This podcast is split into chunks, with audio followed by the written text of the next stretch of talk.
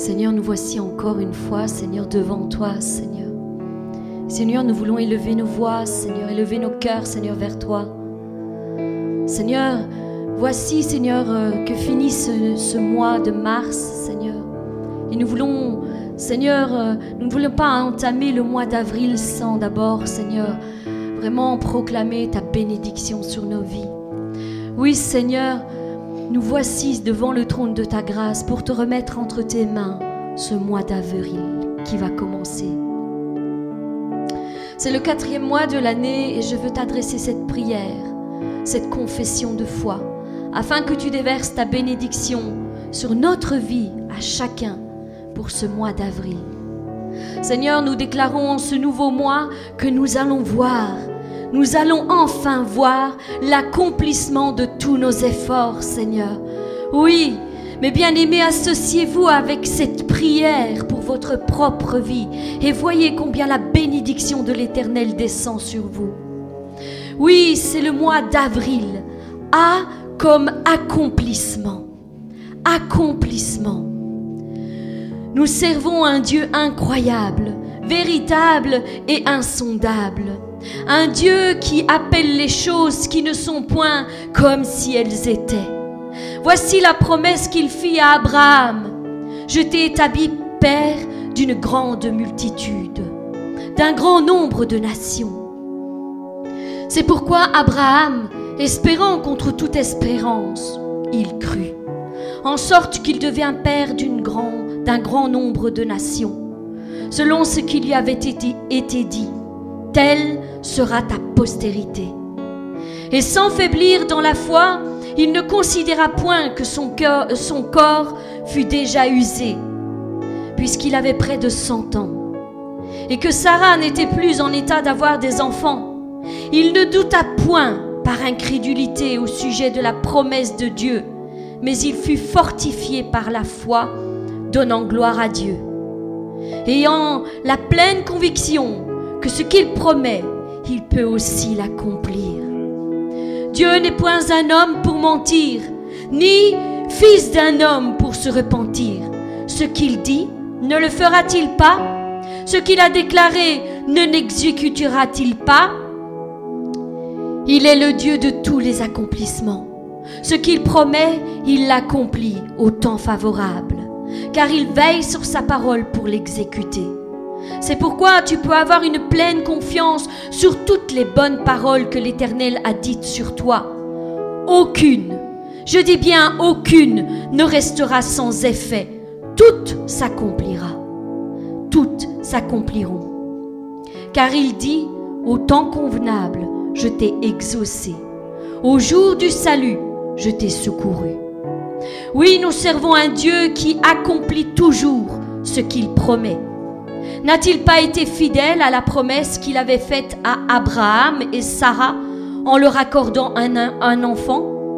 N'a-t-il pas été fidèle à la promesse qu'il avait faite à Moïse en faisant sortir son peuple d'Égypte? N'a-t-il pas été fidèle quand il délivra Daniel de la cage au lion? N'a-t-il pas été fidèle quand il délivra ses amis de la fournaise ardente? N'a-t-il pas été fidèle en nourrissant Élie dans le désert au travers un corbeau? N'a-t-il pas été fidèle en proclamant David roi et le faisant monter sur son trône? Oui, je le déclare, il a été fidèle, fidèle en toutes choses, fidèle en toutes choses. Il tiendra aussi sa promesse pour toi, mon frère, ma sœur, sois assuré qu'il tiendra sa promesse envers toi. Aujourd'hui, tu es peut-être célibataire, mais demain, tu trouveras quelqu'un qui te correspond. Tu ne seras pas toujours seul. Aujourd'hui, tu es peut-être malade, mais demain, Dieu t'accordera la guérison pour ton corps tout entier. Aujourd'hui, tu es peut-être dans de grandes difficultés financières, mais demain, Dieu t'accordera une bénédiction surnaturelle que tu n'aurais jamais osé espérer. Oui, aujourd'hui tu es peut-être face à une famille divisée, un couple sur le point de se séparer, des enfants rebelles, des relations d'amitié brisées, des relations professionnelles difficiles, peu importe. Sache que Dieu a le meilleur en réserve pour toi. Et il est capable, oui, il est capable de tout reconstruire, de tout rétablir, de tout inverser pour que tu vives pleinement une vie épanouie dans la paix et dans la joie tous les jours de ta vie. Continue à croire aux promesses de Dieu pour ta vie. Ne faiblis pas, n'abandonne pas, ne doute pas. L'accomplissement des promesses de Dieu nous est assuré en Jésus-Christ. Alors, retenons fermement la profession de notre espérance, car celui qui a fait la promesse est fidèle. Et déclarons comme David, je te loue, éternel, pour ton amour et ta fidélité, car tu as accompli au-delà de ce que tu avais promis. Ce que nous savions de toi a été bien dépassé. Le jour où j'ai appelé et où tu m'as répondu, tu m'as redonné le courage et tu m'as rempli de force. Oui, rendons-lui gloire et honneur à celui qui, par la puissance qui agit en nous, peut réaliser infiniment au-delà de tout ce que nous demandons ou même pensons. À lui soit la gloire dans l'Église en Jésus-Christ pour toutes les générations et pour l'éternité. Amen. Amen. Nous, entamons ce mois d'avril. V comme visible. Oui, visible, mais aussi invisible. Je suis l'Éternel, votre Dieu, votre Saint, le Créateur d'Israël, votre Roi. Ainsi parle l'Éternel qui fraya un chemin dans la mer et dans les eaux puissantes un sentier, qui mit en campagne les chars et les chevaux, une armée de vaillants guerriers, soudain couchés ensemble pour ne plus jamais se relever, anéantis, éteints comme une mèche, ne pensez plus aux événements passés. Ne considérez plus ce qui est ancien. Voici, je vais faire une chose nouvelle sur le point d'arriver. Ne la connaîtrez-vous pas? Je mettrai un chemin dans le désert et des fleuves dans la solitude. Les bêtes des champs me glorifieront, les chacals et les autruches, parce que j'aurai mis des eaux dans le désert, des fleuves dans la solitude, pour abreuver mon peuple, mon élu. Le peuple que je me suis formé publiera mes louanges. Oui, l'Éternel est celui qui crée toutes choses à partir de rien, à partir du néant. Il dit et la chose arrive. Il ordonne et elle existe. Car c'est par la foi que nous reconnaissons que le monde a été formé par la parole de Dieu, en sorte que ce que ce qu'on voit n'a pas été fait de choses visibles. Or, la foi est une ferme assurance des choses qu'on espère, une démonstration de celles qu'on ne voit pas. Or, sans la foi, il est impossible de lui être agréable, car il faut que celui qui s'approche de Dieu croit que Dieu existe et qu'il est le rémunérateur de ceux qui le cherchent. Parce que nous ne regardons point aux choses visibles, mais à celles qui sont invisibles car les choses visibles sont passagères et les invisibles sont éternelles.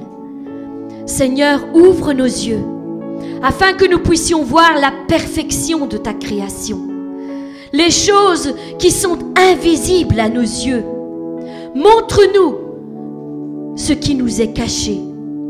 Mets du collier sur nos yeux afin que nous soyons plus aveugles face à ta grandeur, Seigneur face à ta puissance, face à ton amour. Ouvre nos yeux comme Élisée te l'a demandé pour son serviteur, afin que nous aussi nous puissions contempler la multitude d'anges qui se tient à nos côtés, afin de combattre avec nous dans nos problèmes et nos difficultés. Car nous savons que ceux qui sont avec nous sont plus nombreux que ceux qui sont contre nous. Oui Seigneur, ouvre nos yeux dans l'invisible afin que nous puissions saisir la grandeur des plans que tu as en réserve pour nous. Que les écailles que l'ennemi a tenté de mettre sur nos yeux tombent par la puissance de ton Saint-Esprit. Que le brouillard qui s'élevait devant nos yeux et nous empêchait de voir la réalité de ta présence à nos côtés soit dispersé, dissipé, afin que nous voyions et nous réalisions pleinement de quel amour et de quelle bienveillance tu nous entoures jour après jour. Que la confusion soit anéantie, que les nuages spirituels qui s'amoncelaient au-dessus de nos têtes soient chassés et que la lumière, la clarté, le ciel bleu resplendissent à nouveau au-dessus de nos vies. Oui Seigneur, que l'invisible devienne visible à nos yeux. Montre-nous la splendeur de ton royaume céleste. Ouvre nos yeux spirituels. Ouvre notre discernement spirituel et rends-nous plus sensibles aux choses célestes. Et que le visible devienne invisible à nos yeux. Que nos problèmes et nos difficultés, nos épreuves et nos combats ne soient plus menés par la chair et nos capacités humaines, mais que désormais nous les affrontions et les gagnions par l'Esprit dans les lieux célestes. Désormais, aide-nous à marcher par la foi et non plus par la vue. Oui, c'est le, le mois d'avril. R comme révélation.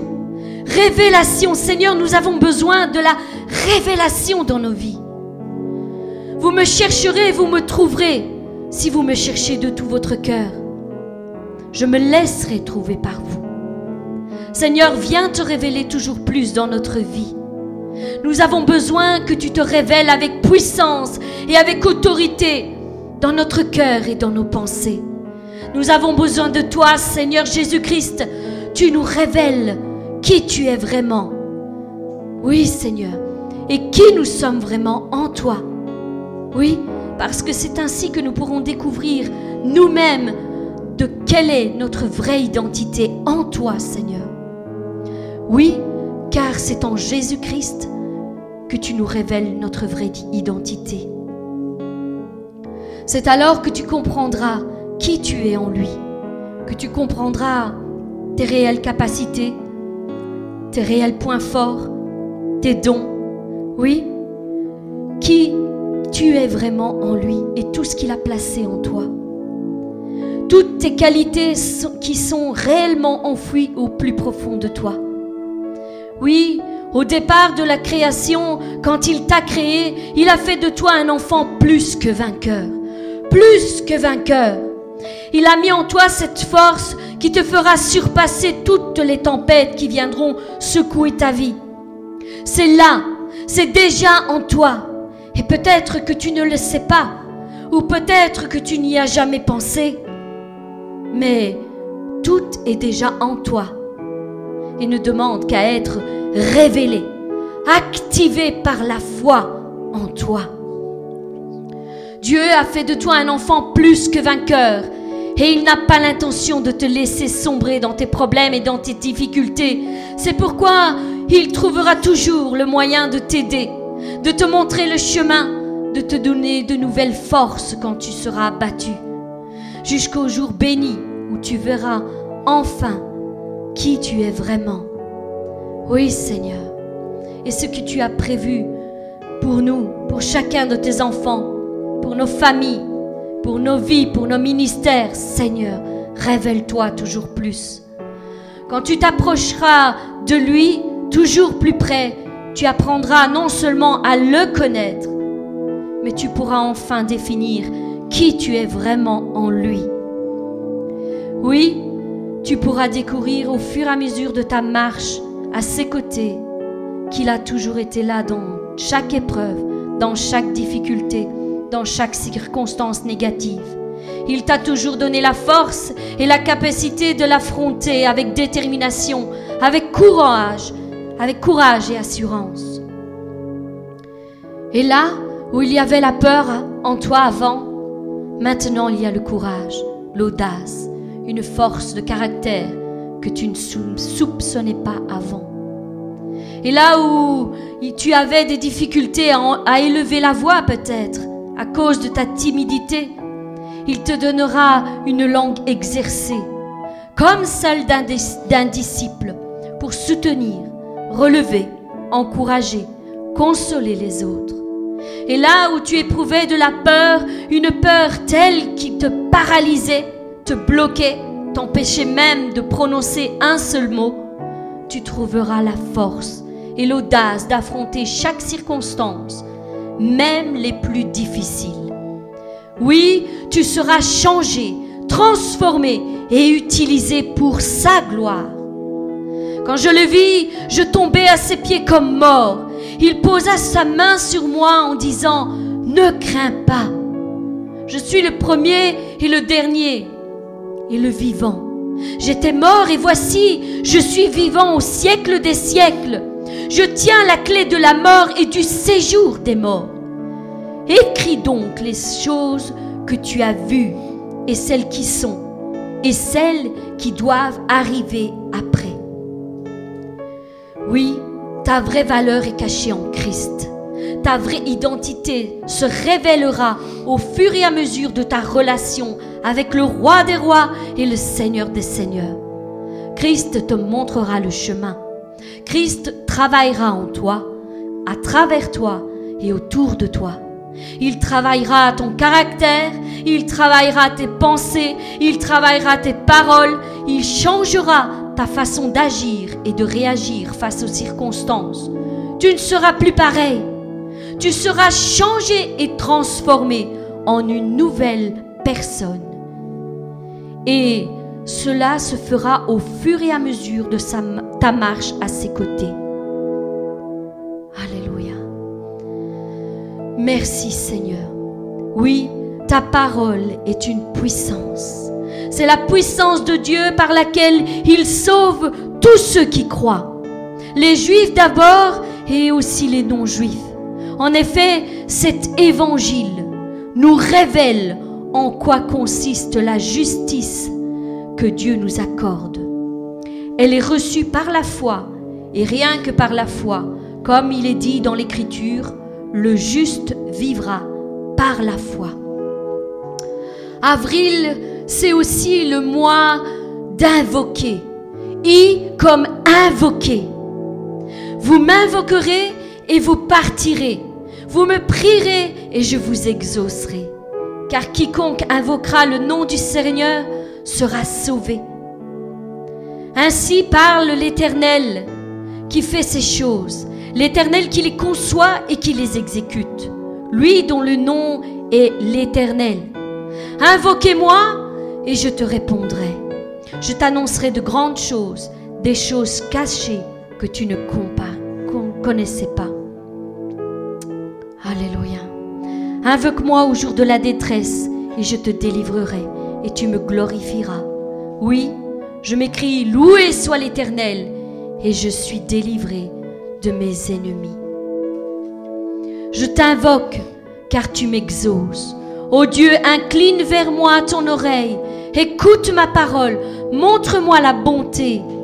Toi qui sauves ceux qui te cherchent, ceux qui cherchent en toi un refuge et qui, par ta droite, les délivre de leurs adversaires.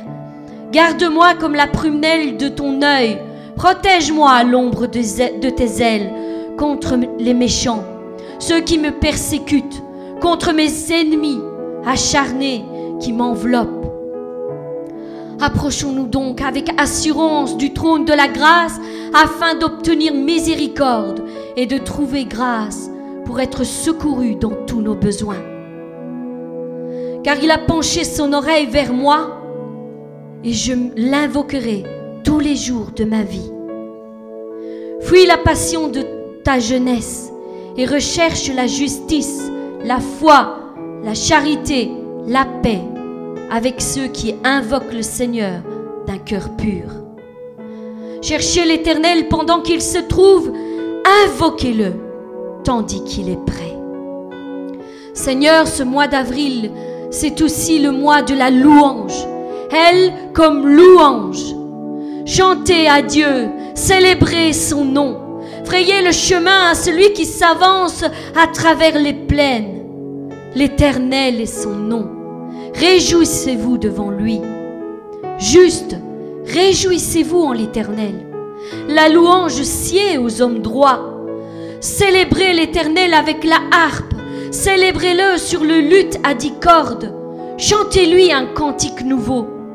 Faites retentir vos instruments et vos voix.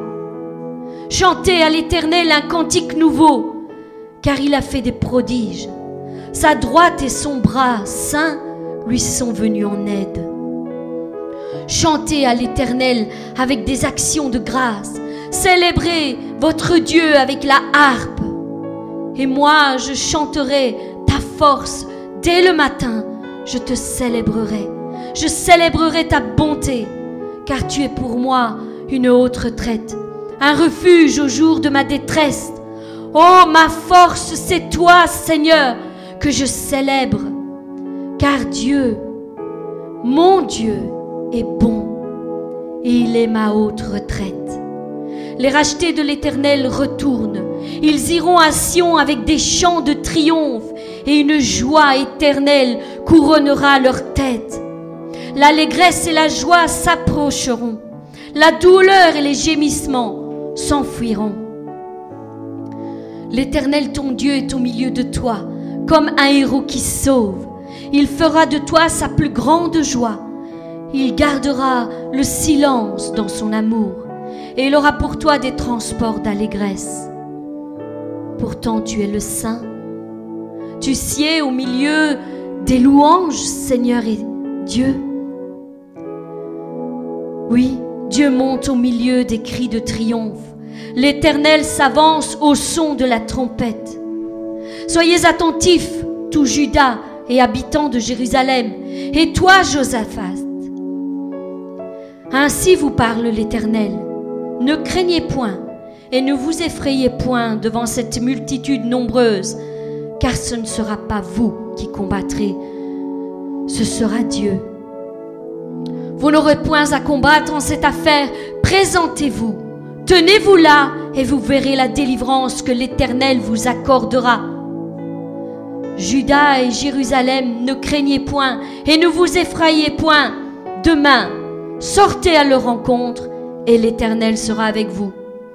Et au moment où l'on commençait les chants de louange, l'Éternel plaça une embuscade contre les fils d'Amnon et de Moab, et ils furent battus, et ils furent battus, exterminés au travers la louange qui monta notre Dieu.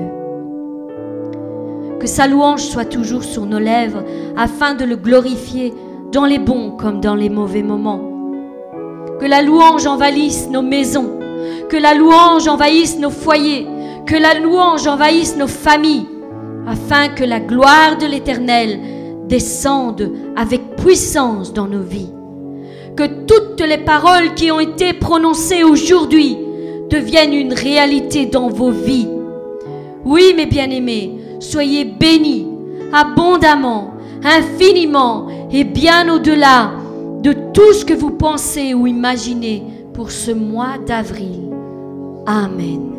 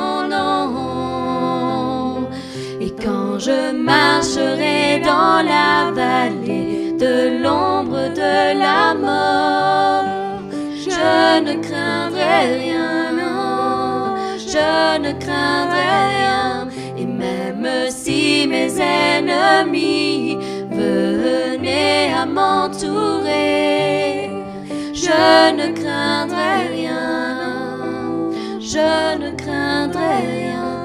Et quand je marcherai dans la vallée de l'ombre de la mort, je ne craindrai rien, je ne craindrai rien.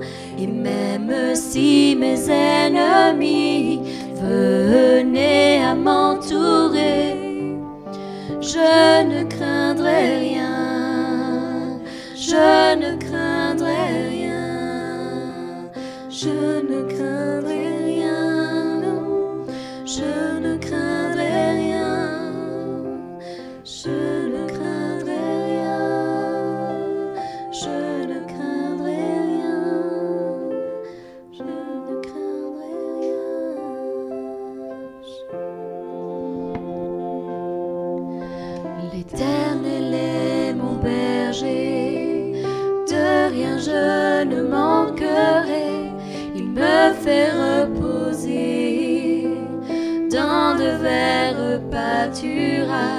En lui mon âme est restaurée et me conduit sur le sentier de la justice pour l'amour de son nom. Éternel mon berger, de rien je ne manquerai, il me fait reposer dans de verts pâturages. Âme est restaurée et me conduit sur le sentier de la justice pour l'amour de son nom. Et quand je marcherai dans l'ombre de la mort, je ne craindrai rien, je ne craindrai rien, et même si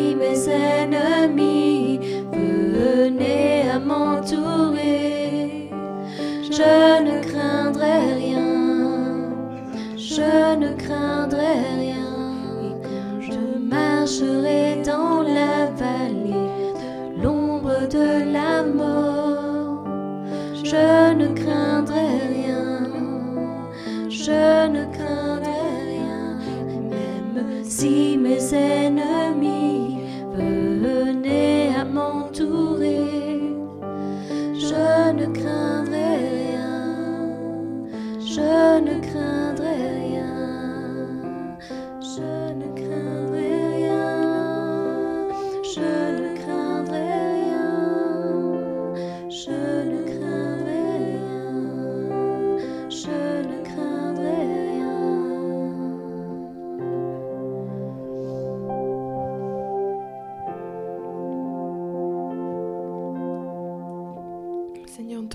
Seigneur, pour ces moments, Seigneur. Te prions, Seigneur, pour ce message, Seigneur, qui va être dit, Seigneur. Merci parce que nous savons qu'il va parler de ta part, Seigneur. Aide-nous, Seigneur, à être attentifs, Seigneur, et, et à absorber, Seigneur, cette semence, Seigneur, que tu vas nous donner, Seigneur, au nom de Jésus. Amen. Amen. Merci mes sœurs. Ce chant, n'est-ce pas, il fait du bien, n'est-ce pas? Ce chant nous, nous revigore, on dit voilà, l'Éternel est mon berger. Vous savez, la, Bible nous parle, je vais dire, on va rester toujours dans le contexte de la prophétie, donc c'est le quatrième volet, mais elle va venir aussi s'ajouter à euh, ce qu'on a fait sur la restauration sur l'âme. Donc je crois qu'il y en avait déjà cinq ou six, donc ce sera la septième, ce sera une en plus qu'il y a. Parce que vous savez, si je vous parle de psaume, ben, généralement c'est lequel qui vous vient à l'esprit? C'est ce psaume 23, n'est-ce pas? Ce psaume 23 est quelque chose qui nous donne de la force. On dit, voilà, Dieu est mon berger, mon pasteur. Bien souvent, il y a, des personnes, quand euh, elles, viennent, elles me téléphonent, elles me demandent de l'aide. Donc, euh, je, je suis, je suis, je suis. Et à un moment donné, je dis, ben voilà, il est temps que tu viennes à l'église. Et là, généralement, ben, ça coince. Non, non, mais Dieu, Dieu est partout. Ah, ok. Donc, je vais dire, alors on va mettre en application ce psaume 23 dans ta vie, mon frère, ma sœur. Et quand je leur dis que je ne suis pas leur berger, et que l'Éternel est leur berger, et que je n'arrive pas à comprendre pourquoi nous n'avons pas besoin d'un côté d'une église, et pourquoi nous disons que après, quand on propose de venir à l'église, on me dit, ah, mais Salvatore, non, non, parce que c'est l'Éternel qui est mon berger. Donc moi, Salvatore, je ne sers plus à rien. Et c'est là où, comme je dis, ça coince. Et tout ça, c'est un petit peu un manque, comme on le répète inlassablement depuis il y a pas mal de temps, un manque d'enseignement. Je ne vais rien vous apprendre en vous disant que c'est le psaume 23 que nous connaissons tous par cœur, on va dire. Hein Mais vous savez, le par cœur, ne, ne fera rien dans, ta vie. Rien du tout. Si tu ne réalises pas vraiment la profondeur de ce psaume 23. On va prendre ce, psaume 23 qui nous dit, on va le mettre, voici ce qui nous dit le psaume 23. Je vais rien vous apprendre, hein, parce que après on va voir que il y a des choses qui, vous savez, au sein du Bon Samaritain, on aime méditer la parole de Dieu, n'est-ce pas? Je sais qu'au sein du Bon Samaritain, que ce soit ceux qui sont ici ou ceux qui nous suivent sur Internet, savent que on aime bien être équilibré. Le psaume 23, à partir du verset 1er. L'Éternel est mon berger, je ne manquerai de rien. Il me fait reposer dans de verts pâturages. Il me dirige près des eaux paisibles. Il restaure mon âme. Il me conduit dans les sentiers de la justice à cause de son nom. Je précise, à cause de son nom. Verset 4. Quand je marche dans la vallée de l'ombre de la mort, je ne crains aucun mal. Je répète. Parce que ici, tantôt, nous allons voir, il y a une importance aussi. Quand je marche dans la vallée de l'ombre de la mort, virgule, je ne crains aucun mal, car tu es avec moi. Ta houlette et ton bâton me rassurent. Je ne suis pas malade. hein. Si, j'insiste sur les je, sur les il, sur les tu, c'est parce qu'il y a une importance. Tu dresses devant moi une table en face de mes adversaires. Tu oins ma tête d'huile et ma coupe déborde. Oui, le bonheur et la grâce m'accompagneront tous les jours de ma vie, et j'habiterai dans la maison de l'Éternel jusqu'à la fin de mes jours. J'ai tenu à, c'est vrai, comme je dis, on le, on le connaît par cœur, mais j'ai tenu à ce qu'on on le, on le rende visible, non seulement devant nos yeux, ce verset-là, à méditer ce verset, mais je veux aussi que ce psaume prenne une autre réalité dans ta vie, dans ma vie, dans notre vie. Donc, comme je le dis, c'est le psaume 23, n'est-ce pas? Et qui dit psaume 23 dit qu'il y a 22 psaumes avant celui-ci. Et certains me diront, mais Salvatore, euh, tu nous prends pour qui? Hein? On pourrait dire ça. Salvatore, pourquoi tu me dis qu'il y a 22 psaumes avant ça? Pourquoi? Parce que vous savez, la religion, les théologiens, nous ont déroutés même de ce psaume 23. Vous savez, bien souvent, nous lisons la Bible superficiellement. Et nos prières aussi, des fois, sont superficielles. Et nous allons voir un petit peu le pourquoi aussi. Vous savez, la Bible nous parle... Je n'aime pas trop parler de chiffres, parce que moi, moi, les chiffres, ça fait deux personnes différentes. Mais la Bible souvent nous parle du chiffre 3, donc de cette Trinité, Dieu le Père, le Fils et le Saint-Esprit. Nous qui sommes d'abord un esprit, ensuite une âme, ensuite un corps. Puis il y a le chiffre 7. 7, les 7 jours de, lundi à dimanche, 7 jours. 7, c'est le chiffre de la perfection. C'est aussi le, chiffre de Dieu. 7, c'est aussi les, les notes de musique. Elles sont par 7. Vous savez, Dieu ne fait rien au hasard. Quelqu'un a dit, le hasard, c'est Dieu qui se promène incognito. Et vous savez, donc, comme je dis, nous sommes au psaume 23, ce que nous allons méditer aujourd'hui, mais pour comprendre la profondeur de ce psaume 23, il nous faut passer un petit peu en revue. Je ne veux pas, je ne vais pas tous les lire, hein, parce que euh, voilà, on manque de temps.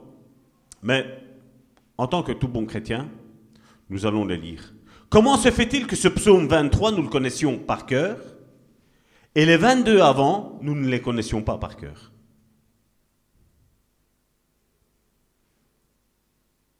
Vous savez, on a mis le psaume 23 parce que voilà, quand je dis psaume 23, ben, tout de suite on va dans psaume, tout de suite on va dans le chiffre 23, et voilà, on a, on a notre série. On est, on est vraiment, on ne perd pas de temps. Mais vous savez, ce psaume 23, normalement, est collé. Je dis bien est collé aux 22 psaumes avant. Dieu est un architecte. Dieu est un architecte. Il est l'architecte de ta vie. Il est l'architecte de ta vie.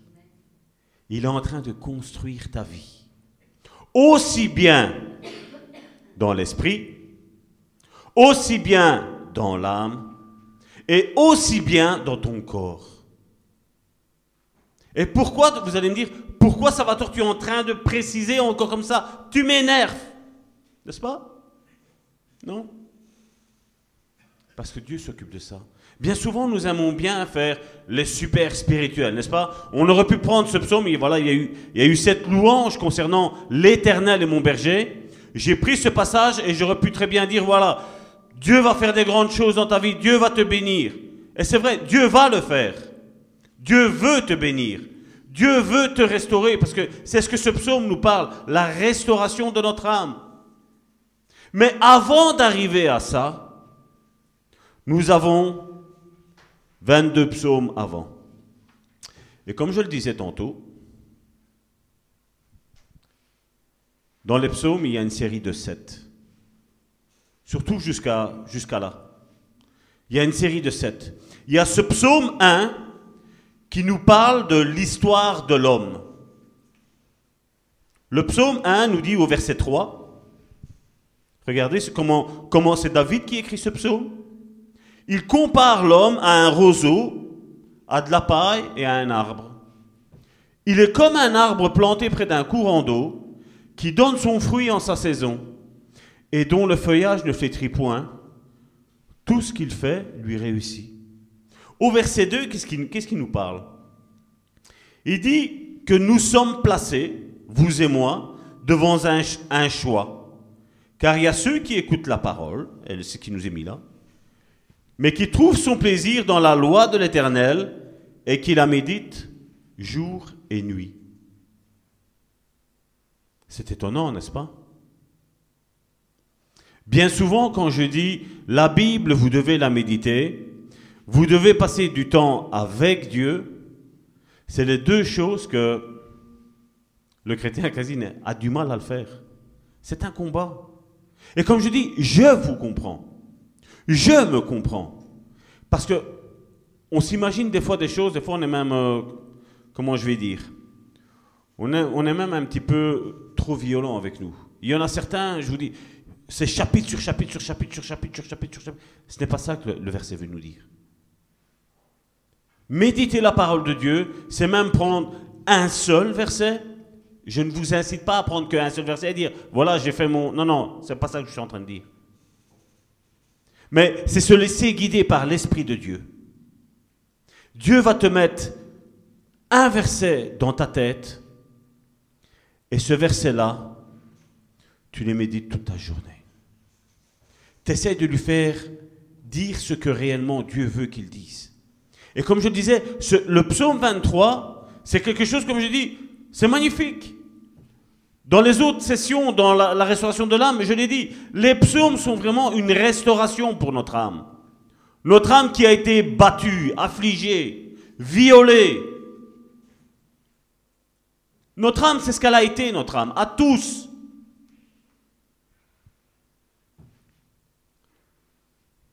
Donc celui qui écoute la parole et la met en pratique, il devient un arbre, mais il est aussi de celui qui n'écoute pas la parole et qui ne la met pas en pratique.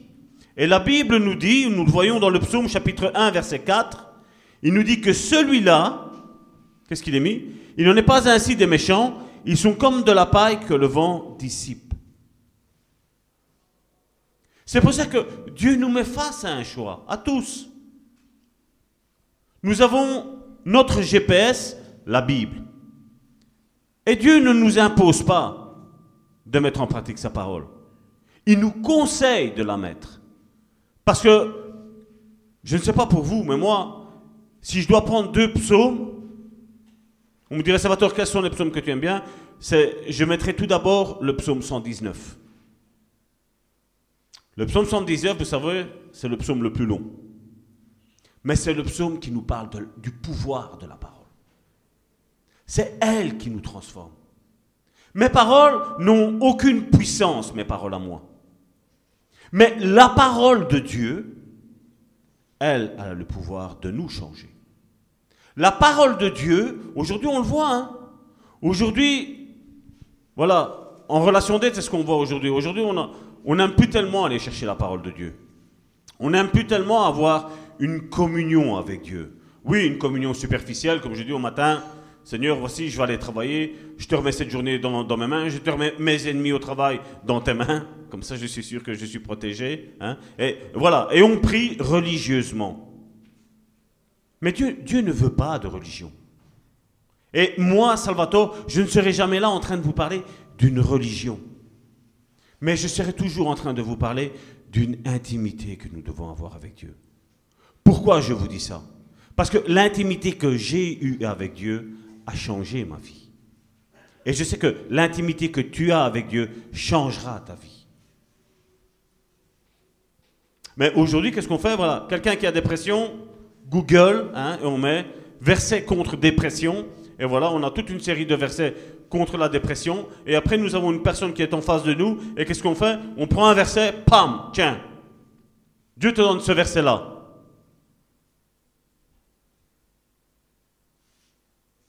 Est-ce qu'on ne ferait pas un petit peu comme les voyants, comme les médiums? Et je vais dire, 95 voire 98% de nos églises, c'est comme ça qu'on réagit. Il nous est arrivé, mon épouse et moi, de nous retrouver face à des personnes qui étaient dépitées. Et depuis que Dieu m'a touché mon cœur, ben, moi aussi, quand je vois la tristesse qu'il y a dans les personnes, la souffrance qu'il y a dans les personnes, ben, moi aussi, ça me fait mal. Parce que je crois que quelqu'un qui est né de nouveau a la compassion pour son prochain. Et n'est nullement là pour, comme je dis, l'écraser en plus des problèmes qu'il a. La compassion, c'est ce que Dieu cherche. C'est ce que Jésus cherchait. Quand à un moment donné, il est arrivé, la Bible nous dit, c'est dans Matthieu, pardon, dans Matthieu, il nous dit, Jésus regardait la foule et il fut ému de compassion parce qu'il n'y avait pas un berger pour prendre soin d'elle. Et lui était là. Et bien souvent, comme je dis, à tort, nous disons, voilà, Jésus est le bon berger. Non, c'est vrai, Jésus est le bon berger. Mais maintenant, sur cette terre, toi et moi, nous avons besoin de ministères qui ont ce caractère de Christ, qui ont cette compassion de Christ. Et c'est en méditant ce, chapitre ici que nous allons voir de 21 à 23, nous allons voir que c'est, c'est notre parcours aussi. Parce que si on regarde ce psaume 1, donc comme je disais, nous parle de l'histoire de l'homme. Le psaume 2, lui, nous parle de l'histoire de l'humanité. Et pas rien que de l'homme personnellement. Parce que vous, méditerez ça à la maison. Lisez un, un petit peu le psaume 2. Je ne l'ai pas pris ici. Vous lirez à la maison. Vous allez voir qu'il y a quatre actions. Comme je le disais, donc c'est une série de sept. Dans les, dans les cinq autres psaumes, nous voyons la difficulté de l'homme confronté à la maladie. Nous voyons l'injustice, l'homme confronté à cette injustice. Nous voyons le combat de l'homme avec Satan, contre Satan. Et on voit que les sept premiers psaumes, ça nous parle de tout ce qui nous opprime, tout ce qui nous oppresse, tout ce qui nous violente.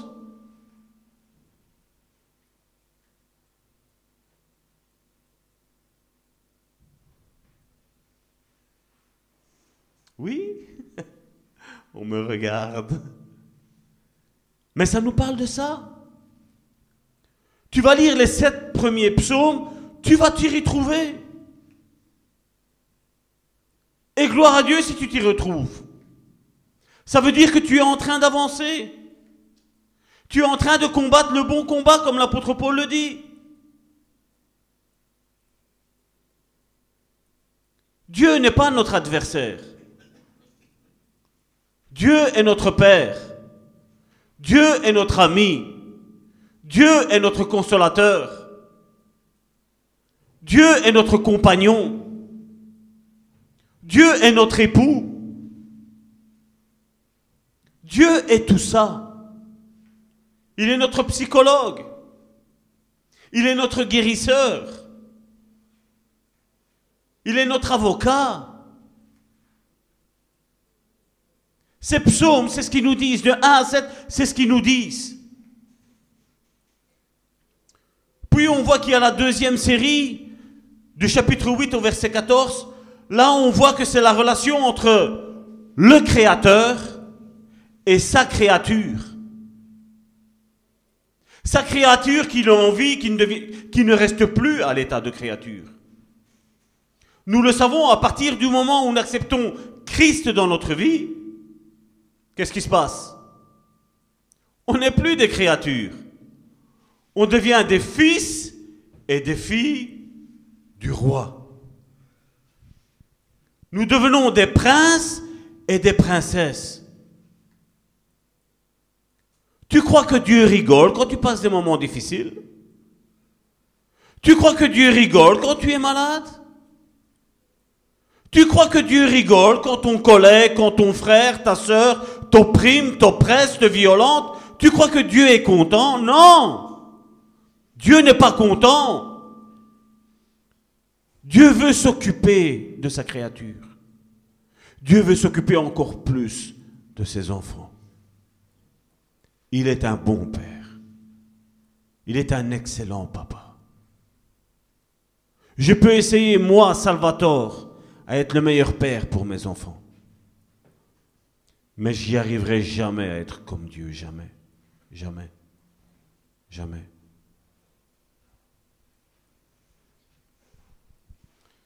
Nous avons après cette autre série, donc nous avons vu la première série, c'était de 1 à 7, la deuxième de 8 à 14. Donc vous les lirez à la maison, sous, un, sous une autre optique. À la maison, vous pourriez mettre pause et regarder ce que je vous dis. Puis nous avons la deuxième, c'est de 15 à 22. C'est celui, le 22, je l'ai dit, hein, c'est celui qui précède le 23. Amen. C'est juste. Donc je ne me suis pas trompé.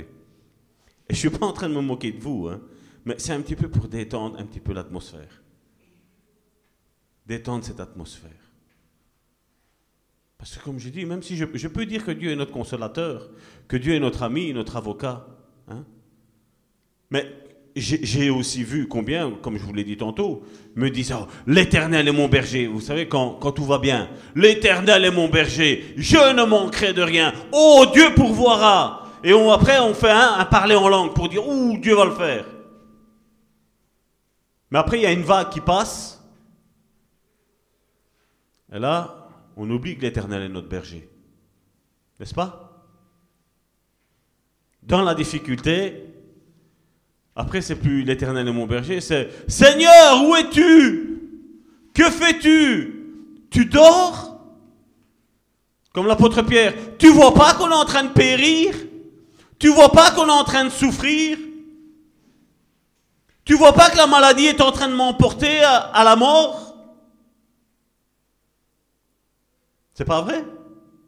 Mais quand tout allait bien, l'éternel est mon berger. Je ne manquerai de rien. Il me fait reposer dans des verts pâturages. Hein? La tempête arrive. Est-ce que tu n'as pas dit que l'Éternel était ton berger? Et combien, en mettant même la foi sur ce psaume 23, ont eu une crise de foi après Combien n'ont pas abandonné? Combien ne m'ont pas dit non, avant j'allais à l'église, mais maintenant c'est fini C'est fini. Dieu m'a fait poireauter. Dieu ne te fait pas poireauter.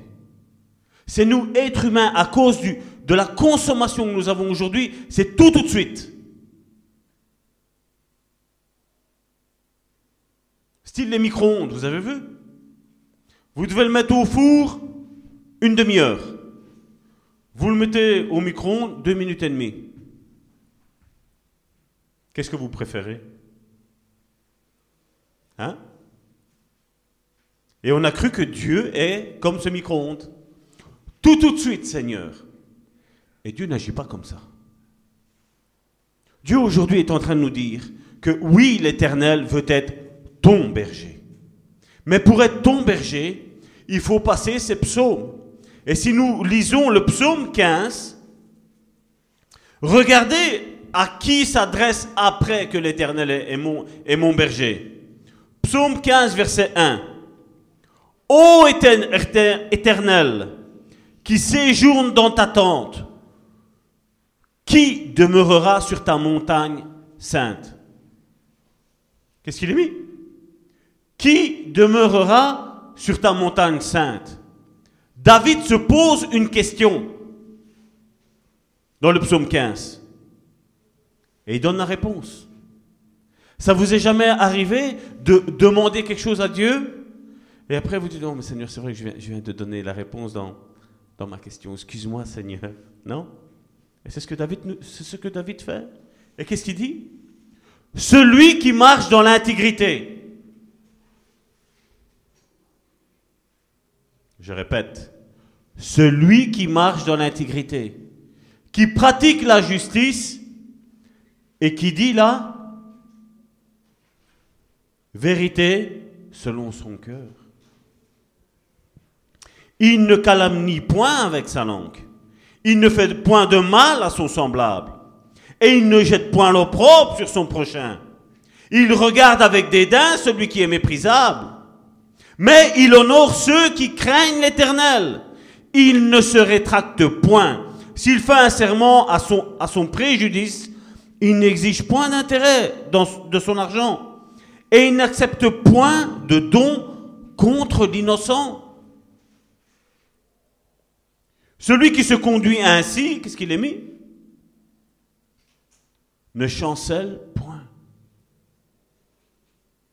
Vous voyez que pour avoir l'Éternel comme berger, ben, on passe à ce psaume 15 déjà.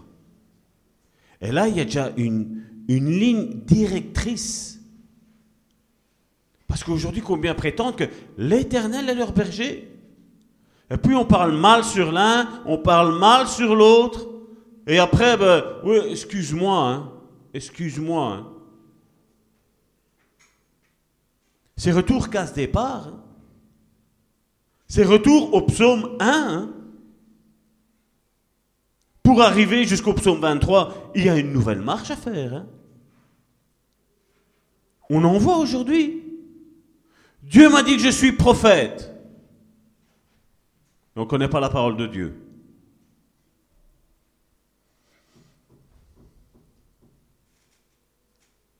Je suis contacté hein, sur Facebook. J'ai déjà montré à Karine. On m'a prophétisé que j'étais prophète. Mais donne-moi des cours bibliques. Oui. Je dis, nous avons notre site internet. Ouais, mais j'ai envie de, j'ai envie d'écrire. Pour faire quoi? Ben, comme ça, après, je vais pouvoir enseigner les autres. Je dis, attends, attends. Qu'est-ce que tu connais? Ben, Il y a un an que je suis converti.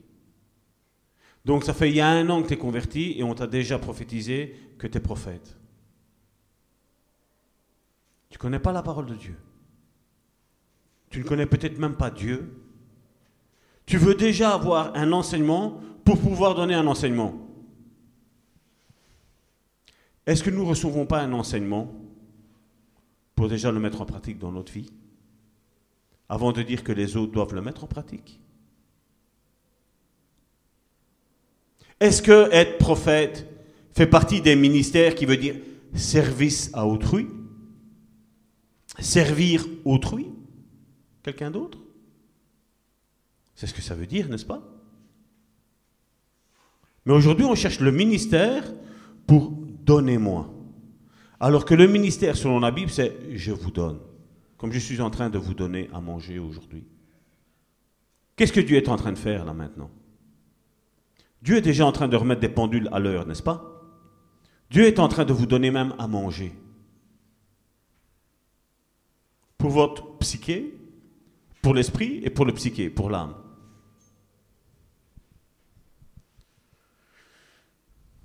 Le psaume 16. Donc nous avons vu que le psaume 15, au verset 2, il nous disait, celui qui marche dans l'intégrité, qui pratique la justice et qui marche selon son cœur. Le psaume 16 nous parle au verset 7, c'est celui qui fait de Dieu, quoi Je bénis l'Éternel, mon conseiller. Pour avoir l'Éternel comme berger, il faut de un marcher dans cette intégrité. De deux, il faut faire de Dieu son conseiller. Le psaume 17 nous parle de droiture. C'est la prière de David. Éternel, écoute la droiture. Sois attentif à mes cris. David s'identifie qu'il est droit. Aujourd'hui, si quelqu'un oserait faire cette prière-là, orgueilleux, hein? Mais parce que c'est David, c'est pas un souci. Comme je vous le disais, Dieu est l'architecte. Dieu construit ta maison. Dieu construit ta foi. Dieu construit ta sanctification. Dieu construit tout ce que tu as besoin dans ta vie. Dieu te construit pourquoi? Pour ton prochain.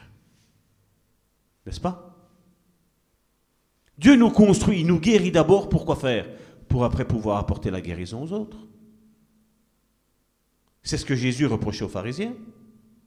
Il disait, vous êtes des gens malades et vous voulez vous occuper des autres. Et aujourd'hui, il y en a beaucoup, c'est comme ça.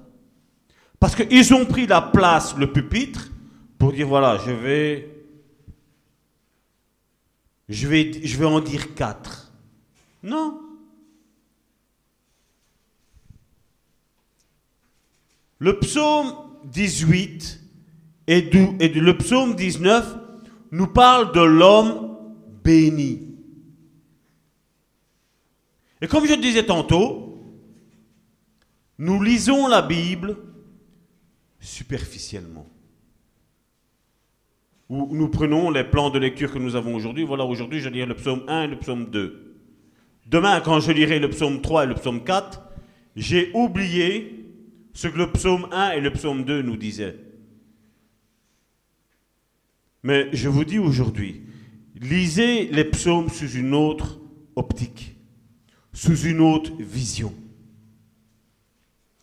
J'ai parlé tantôt, j'ai dit les psaumes que nous avons lus, qui est cet homme intègre? Premièrement, hein, je vais parler. Qui est cet homme intègre? Qui est cet homme béni? Qui est cet homme saint? Qui est cet homme droit? C'est qui tout d'abord?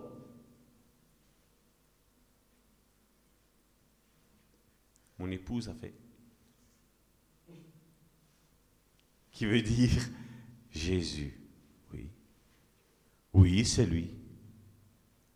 Est-ce que Jésus était plusieurs psaumes? Oui, il était plusieurs psaumes, mais il n'était qu'une seule personne. Il était Jésus.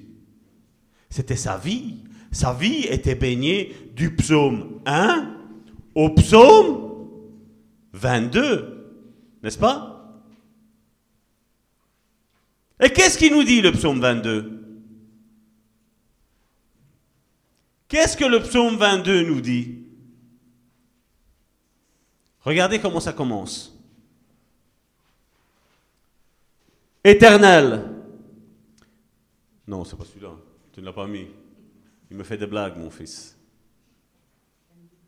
Il n'y est pas. C'est bizarre, je l'avais mis, il me semble, mais bon.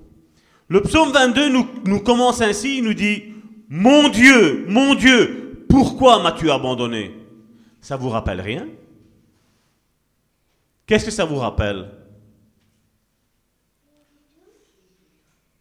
La croix la mort de Jésus.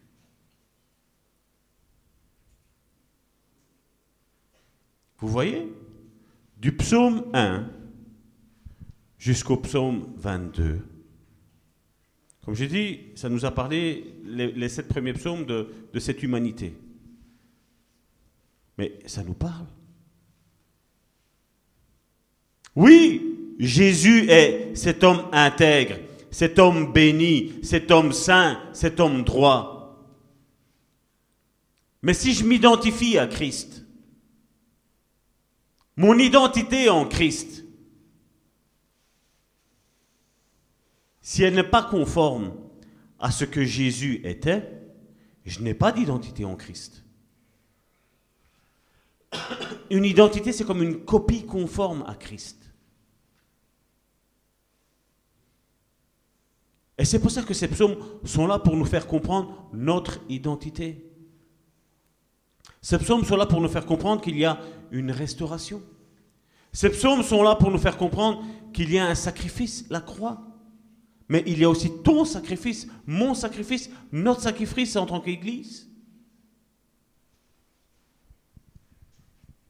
Et oui, à cause de Christ, tu es vainqueur. Et oui, en t'identifiant à ces 22 premiers psaumes, oui alors, le psaume 23, lui prend toute son importance. C'est là que l'Éternel devient ton berger. en s'identifiant, comme je dis, au 21, 22 premiers psaumes. Et nous allons reprendre, après ce psaume 23, et comme je le disais tantôt, bien souvent, nous lisons superficiellement. On n'a pas envie de, trop creuser. Mais Dieu aujourd'hui nous invite à creuser. Quand nous regardons la, la, la prière de Jésus, c'est pour ceux qui sont à la maison, ceux qui sont ici, ceux qui ont leur Bible, c'est dans Matthieu chapitre 6 du verset 9 à 15. Matthieu chapitre 6 du verset 9 à 15. Qu'est-ce qu'il y a à votre avis là-dedans? Qu'est-ce qu'il y a? Normalement, c'est quelque chose que si je dis Matthieu 6 de 9 à 15, tout le monde devrait me répondre la bonne réponse. Sans avoir à ouvrir sa Bible. C'est cette prière que Jésus a faite. Le Notre Père. Notre Père, qui est aux cieux, que ton nom soit sanctifié, que ton règne vienne. C'est ça, hein? Mais combien aujourd'hui disent notre, notre Père, hein, notre, alors qu'ils sont égoïstes? Comment je peux dire notre Père dans, dans la prière du Notre Père alors que je suis un homme égoïste? Comment je peux dire notre Père? Comment je peux dire Père si je ne me conduis pas en fils?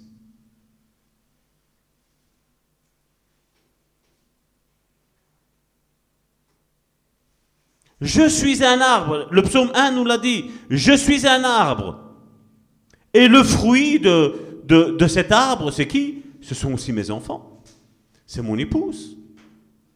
C'est vous, l'Église. Je vous l'ai déjà raconté une fois que quelqu'un est venu à la maison et qui m'a dit Salvatore, quand je m'approche de toi, c'est parce que j'arrive à me sanctifier. Mais à un moment donné, ben, quand j'arrive plus à me sanctifier, ben, voilà, il y a quelque chose qui me dérange en toi. Parce que je me conduis en tant que, en tant que le fils de mon père. Dis-moi que tu fréquentes et je te dirai qui tu es.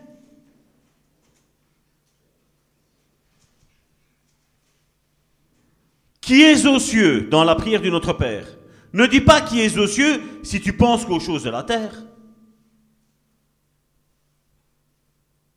Ne dis pas que ton nom soit sanctifié si tu ne penses qu'à ta propre gloire. Et on le voit aujourd'hui via Facebook, YouTube.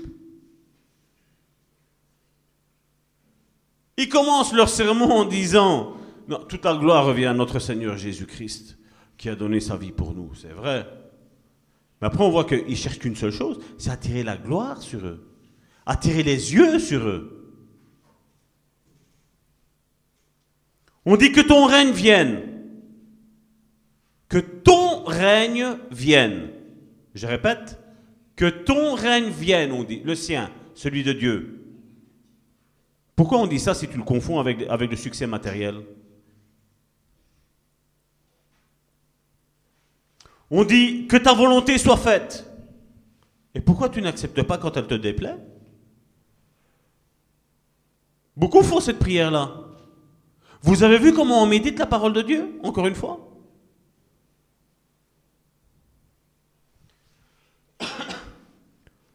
Ne dis pas donne-nous notre pain de ce jour si tu ne te préoccupes pas des nécessiteux. Et combien d'églises aujourd'hui sont comme ça? Combien de pasteurs sont comme ça? Mais combien de chrétiens sont aussi comme ça?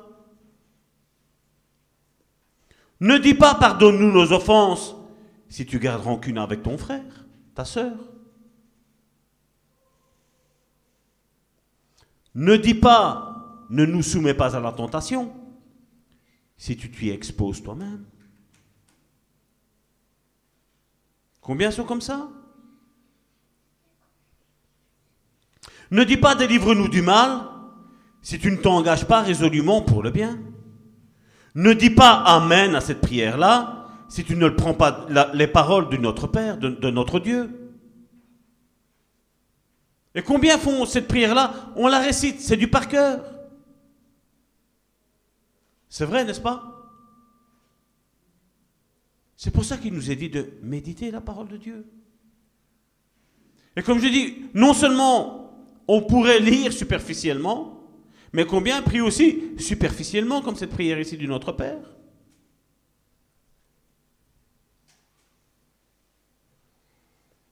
Et donc là maintenant, nous avons la perspective que ce psaume 23 prenne racine en moi. Tu remets, Jenny, le psaume 23 maintenant? C'est ce qu'on avait lu au début, donc ça tu l'avais. L'Éternel est mon berger. Comme je dis, à partir du moment où je marche comme du psaume 1 à 22, là maintenant, l'Éternel est mon berger, je ne manquerai de rien. Je ne manquerai de rien, vous pensez à quoi? Alors là, Salvatore pose une question, donc on va parler des choses spirituelles parce que... Hein? Mais qu'est-ce que j'ai dit tantôt? Nous sommes esprit, âme et corps. Oui, Dieu s'occupe, je ne manquerai de rien. Oui, Dieu s'occupe des choses spirituelles. Oui, Dieu s'occupe des choses que ton âme a besoin. Et là, vous allez dire, Salvatore, on ne le reconnaît pas, il y a un piège. Mais oui, aussi, Dieu s'occupe de ton corps, de ce que tu as besoin. Et des fois, on n'arrive pas à... Hein, on, nous a, dit, voilà, on, rentre dans une église où on parle avec un pasteur, on parle avec un, ministre. Voilà, il faut parler des choses spirituelles. Et aujourd'hui, j'ai envie de prêcher comme un, comme un évangéliste devrait prêcher aujourd'hui. Aujourd'hui, je dis oui. Oui, Dieu s'occupe de notre esprit. Oui, Dieu s'occupe de notre âme. Mais oui, Dieu s'occupe aussi de notre corps. Qu'est-ce qu'il a été dit? Rechercher le royaume de Dieu et sa justice. Et toutes les autres choses. Toutes les autres choses, Dieu va, nous les donner. Est-ce que Dieu veut que tu sois pauvre? Je ne suis pas en train de prêcher l'évangile de la prospérité. Hein. Non, non, non. Mais est-ce que Dieu veut que tu sois pauvre? Les actes nous expliquent qu'à ce moment-là, il n'y avait plus aucun indigent. Donc il n'y avait plus aucune personne qui était pauvre. Aujourd'hui, j'imagine que à la place d'avoir mon charan dehors, si j'arriverais avec une Mercedes, on me dirait Ah, Salvatore, il a volé le peuple de Dieu. Maintenant, il est pas sûr, il a volé le peuple de Dieu. Hein? Ou une Audi. Parce que je vois que mon fils, il, cligne. Hein Ou une Audi. Une belle Audi. C'est facile à critiquer les gens, n'est-ce pas? Hein? On a oublié le psaume tantôt? Qui ne parle pas mal de son prochain? Et on juge, et on juge, et on juge.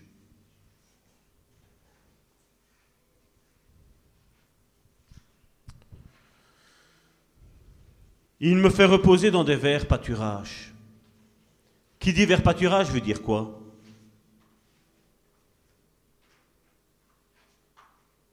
David parle d'un berger. Il parle que l'Éternel est son berger. L'Éternel est ton berger. Il me fait reposer dans des verts pâturages. Pour faire quoi? Pour manger. Pour manger, euh, je vais préciser, hein, la nourriture spirituelle, la nourriture pour mon âme, mais aussi la nourriture pour mon corps. N'est-ce pas? Dieu veut que nous mangions. Il est vrai qu'il y a le jeûne, mais on va passer ça. Hein? Une prochaine fois. Il me dirige vers des eaux paisibles. Les eaux paisibles, qu'est-ce que ça peut vous faire penser? Laissons de côté, comme j'ai dit, l'esprit et l'âme.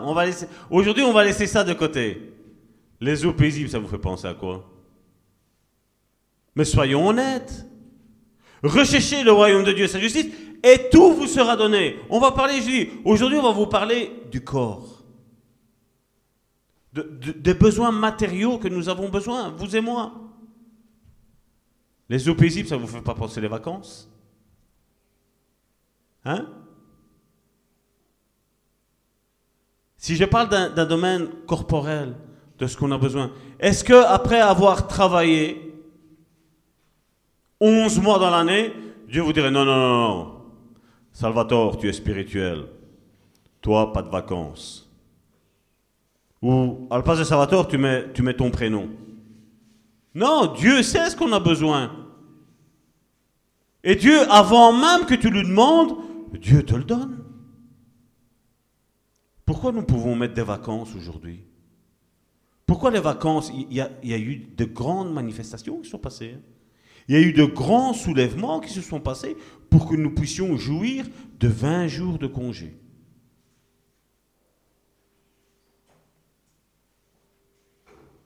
Est-ce que Dieu n'est pas bon? Est-ce que Dieu n'est pas bon? Hein?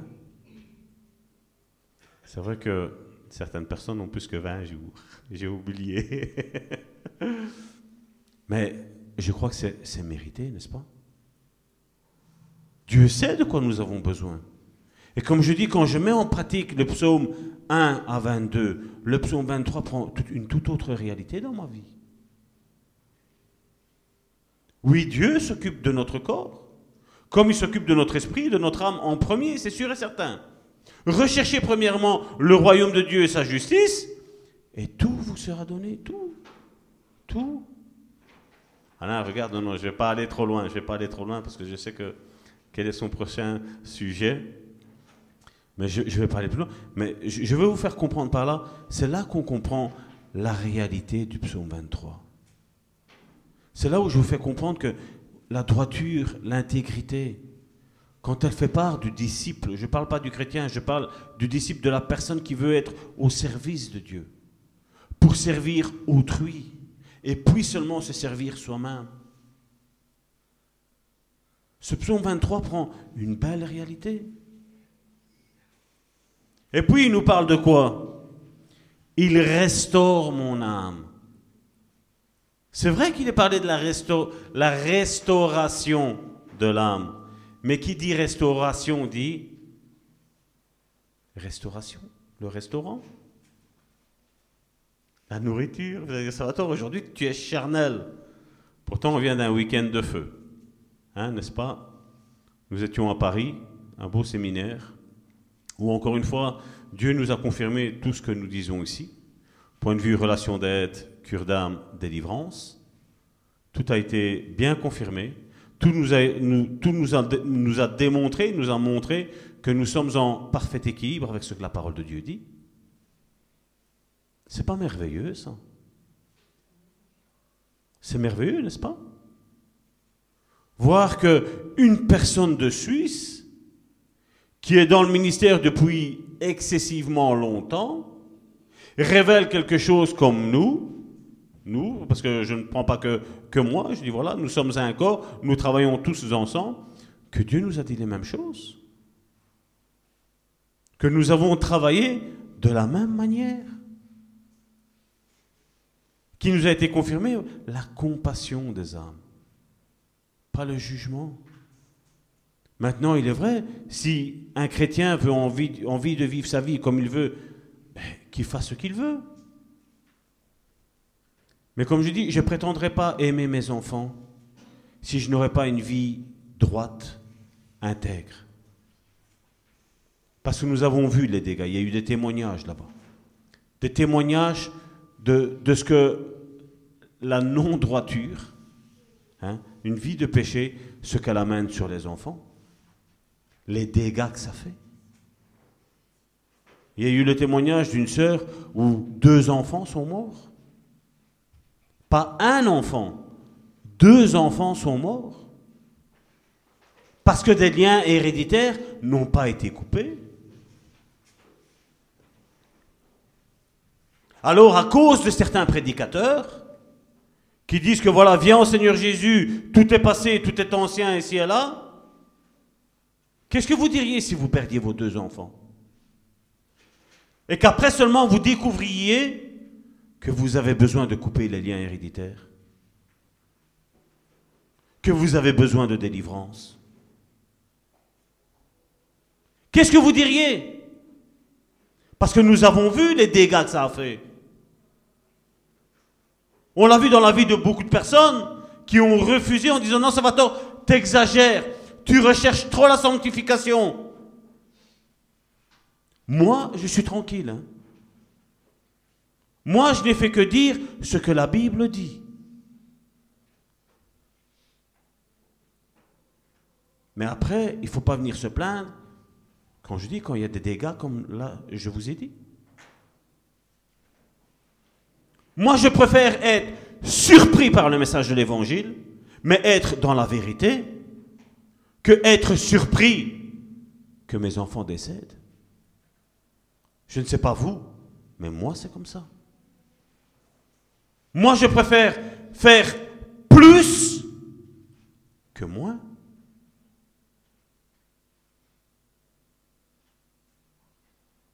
Si vous auriez entendu le témoignage de cette dame-là, quand elle a dit que ses deux enfants, elle a dit qu'elle était guérie, hein. mais les émotions étaient là. Parce que quelque part, elle a dit, j'étais chrétienne, et j'en ai voulu à Dieu quand mes deux enfants sont décédés. Qu'est-ce que vous voulez comme message? Paul le dit à Timothée. Sache que dans les derniers jours, les gens seront amis de l'argent. Ils se donneront une foule de prédicateurs selon leur cœur, qui leur disent des choses qui leur font du bien. Et aujourd'hui, malheureusement, je sais que ce n'est pas ici, ça. Parce que si vous êtes ici, je sais que nos messages sont, sont équilibrés, mais ils sont dans la droiture, ils sont dans la vérité. Mais comme je dis, on a vu les dégâts que ça crée. Tout ça pourquoi? Quand tu dis à quelqu'un qui est adultère, qui ne doit pas commettre adultère, je l'ai vécu dans mon lieu de travail.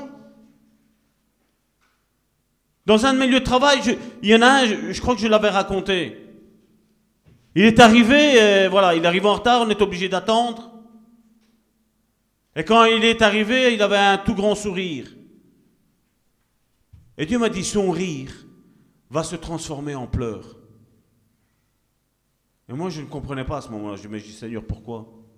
Je ne pensais pas que j'étais resté plus tard. Je me moquais de ça. J'étais quand même payé. J'avais même un surplus. Le, mon problème à moi n'était pas ça. Je n'avais aucun problème, moi. Et l'Esprit m'a dit, son rire va se transformer en deuil. Il va venir vers toi quand vous allez vous changer. Il va venir vers toi, il va te demander pardon, l'Esprit m'avait dit moi, je dis, pardon, pourquoi? Je ne comprenais pas à ce moment-là. Il me dit, ce qu'il a fait va se retourner contre lui. Il s'est prostitué et sa femme va se prostituer. Quand j'ai eu cette parole-là qui, qui est descendue dans mon esprit, j'étais tétanisé, je vais vous dire sincèrement, j'étais tétanisé. Et j'ai compris l'urgence qu'il y avait. J'ai compris qu'il y avait quelque chose qui allait arriver tôt ou tard. C'est peut-être pas demain, c'est peut-être pas après-demain, mais c'est après. Et je me rappelle qu'il est venu vers moi exactement comme la parole que l'Esprit Saint m'avait donnée. Et je dis, mon ami, ne crois pas, c'est parce que j'ai dû attendre que je te dis ça. Ne crois pas ça. Mais je sais que tu t'es prostituée, je lui ai dit. Je lui ai donné ces paroles-là. Je lui ai dit, et ta femme va se prostituer. Lui m'a dit, ma femme va dans une église évangélique et jamais elle se prostituera. Ah, j'étais mal, hein. J'étais mal parce que je ne savais pas que sa femme était une chrétienne évangélique, qui allait dans une église chrétienne évangélique. Je ne sais plus le temps. Mais je crois que c'est deux ans ou trois ans après. On se rencontre. J'avais appris cette nouvelle-là quelques jours avant, une semaine avant. Et on se, on se rencontre dans un magasin, lui et moi. Quand je lui ai dit comment tu vas, J'avais appris ce qui s'était passé. Il m'a fait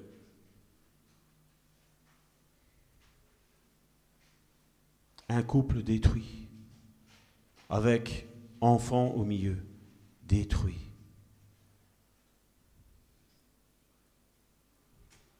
Tromper sa femme pour je ne sais pas combien de minutes de plaisir. Ah, lui cachait bien son jeu. Mais ça s'est retourné contre lui. Et combien de péchés, nous l'avons vu ce week-end, combien de péchés se retournent contre nous, contre notre épouse, ou contre l'époux quand c'est la femme qui le fait, et sur les enfants? Parce que comme je dis toujours, c'est moi je suis là, Satan est devant moi, moi je suis là, et mes enfants sont derrière. Et quand je pêche, je fais un pas sur le côté, et c'est comme si je dirais à Satan, attaque mes enfants. Derrière moi, il y a ma femme. Attaque ma femme et attaque mes enfants.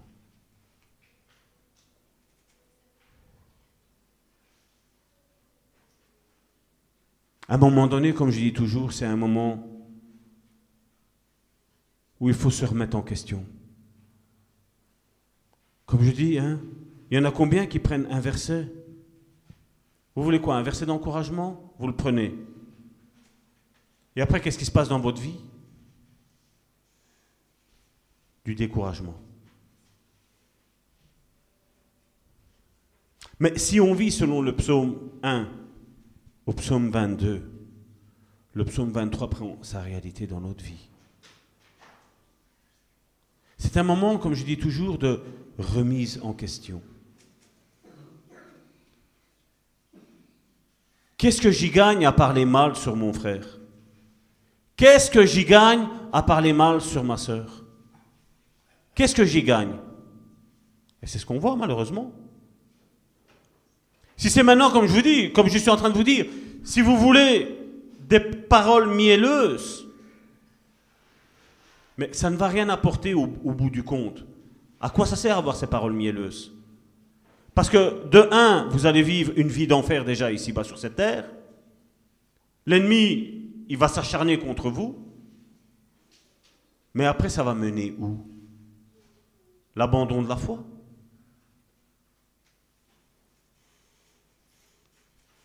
Qu'est-ce que nous recherchons avec Dieu? Le psaume 23 veut prendre racine en toi. Le plan de Dieu pour ta vie, c'est que l'Éternel soit réellement ton berger. Et que réellement tu ne manques de rien. Et que réellement tu, tu te reposes en de verts pâturages. Je dis, on aurait pu très bien prendre ce psaume, mais il est fort connu. Je crois qu'il y a plein de prédications sur le psaume 23. Mais voilà ce que Dieu cherche de nous. Du psaume 1 au psaume 22. Parce que dans le psaume 1, il nous, il nous parlait que nous étions comme un arbre planté près du courant d'eau, n'est-ce pas? Et qui dit arbre veut dire quoi? Des racines. Et les racines, ça veut dire quoi ici? Le psaume 1. Le psaume 2. Jusque 23. Dieu veut être ton berger. Dieu veut être ton protecteur. Mais comme je le disais tantôt dans la parole, dans la prière du Notre Père, si je ne m'occupe que des choses charnelles, comment je vais avoir, comment, je peux prétendre après vouloir parler à un Dieu du ciel? Que recherchons-nous dans notre vie? Comme j'ai dit, la prédication est faite aujourd'hui pour parler à ton esprit, à ton âme pour te faire du bien et à ton corps. On le voit aujourd'hui, nos magazines, on voit bien à la télévision. Bien habillé, bien maquillé, bien coiffé. Mais ton intérieur, comment il va? Ton âme, comment va-t-elle? Ton esprit, comment, va, comment va-t-il ton esprit? Oui, comme je dis, je vous ai parlé à la manière d'un évangéliste. Mais n'oublions pas que nous ne sommes pas que corps. Nous sommes esprit, âme et corps. Certains disent oui, l'argent ne fait pas le bonheur. Et je le crois. Mais Dieu sait de quoi nous avons besoin, n'est-ce pas? Dieu, c'est ce qu'il nous dit dans, Donne-nous notre pain quotidien. Dieu veut te donner tout ce dont tu as besoin. journalièrement, Dieu veut te le donner. Pour toi. Et si maintenant tu as à cœur les nécessiteux, comme on l'a lu tantôt dans, le psaume, si tu as à cœur le nécessiteux, celui que personne ne va donner, qu'est-ce que Dieu va faire? Ben, Dieu va te le donner à toi. Pour faire quoi? Mais pour aller lui porter. D'où, c'est là que nous avons créé l'association Alphabet d'Afrique. Parce que nous avons vu tous les soucis, tous les besoins qu'il y a en Afrique. Mais c'est sûr que si tu veux trouver, euh, comme je vais dire, des arguments contre cette prédication, ils en trouveront. Je sais que quand je dis, voilà, on, a une association pour l'Afrique, qu'est-ce qu'on me répond? Oh, mais En Belgique, ils n'ont pas besoin. Et c'est là, vous savez, qu'est-ce que je réponds? Ben, Comme tu as découvert qu'il y a des besoins en Belgique, dis-moi qu'est-ce que tu as fait comme association pour la Belgique? Étonnamment, on ne sait pas me répondre. Parce que ce qui compte, c'est quoi? C'est le moi. C'est pas les autres. Moi. Hein?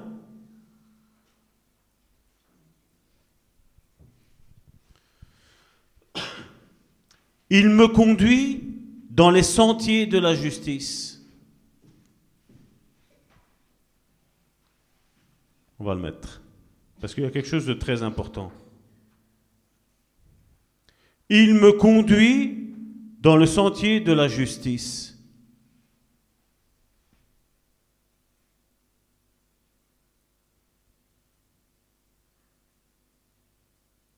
Ça fiche pas. Il me conduit dans les sentiers de la justice. Verset 3. À cause de son nom. C'est pas à cause de notre nom. C'est pas à cause du bon samaritain, le voilà. Il restaure mon âme, il me conduit dans les sentiers de la justice à cause de son nom. Pourquoi il est précisé à cause de son nom? Parce qu'il est vrai, on le dit, Jésus est le nom au-dessus de tout nom, n'est-ce pas? N'est-ce pas?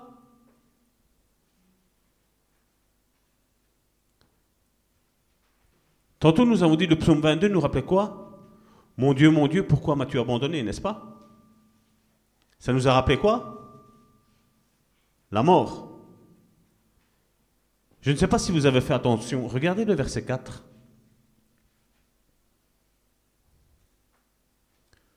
Quand je marche dans la vallée, qu'est-ce qu'il est mis après?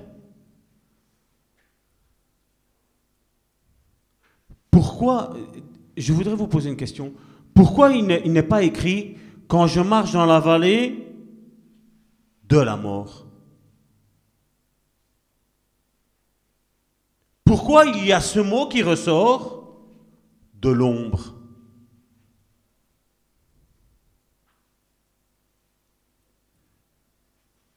Qui est-ce qui sait? Qui est-ce qui sait pourquoi il est mis de l'ombre? Qui est-ce qui a dit Je suis la lumière? Qui est-ce qui a dit Je suis la lumière? Voilà. C'est quatre ans. Hein? Quatre ans et il sait que c'est Jésus.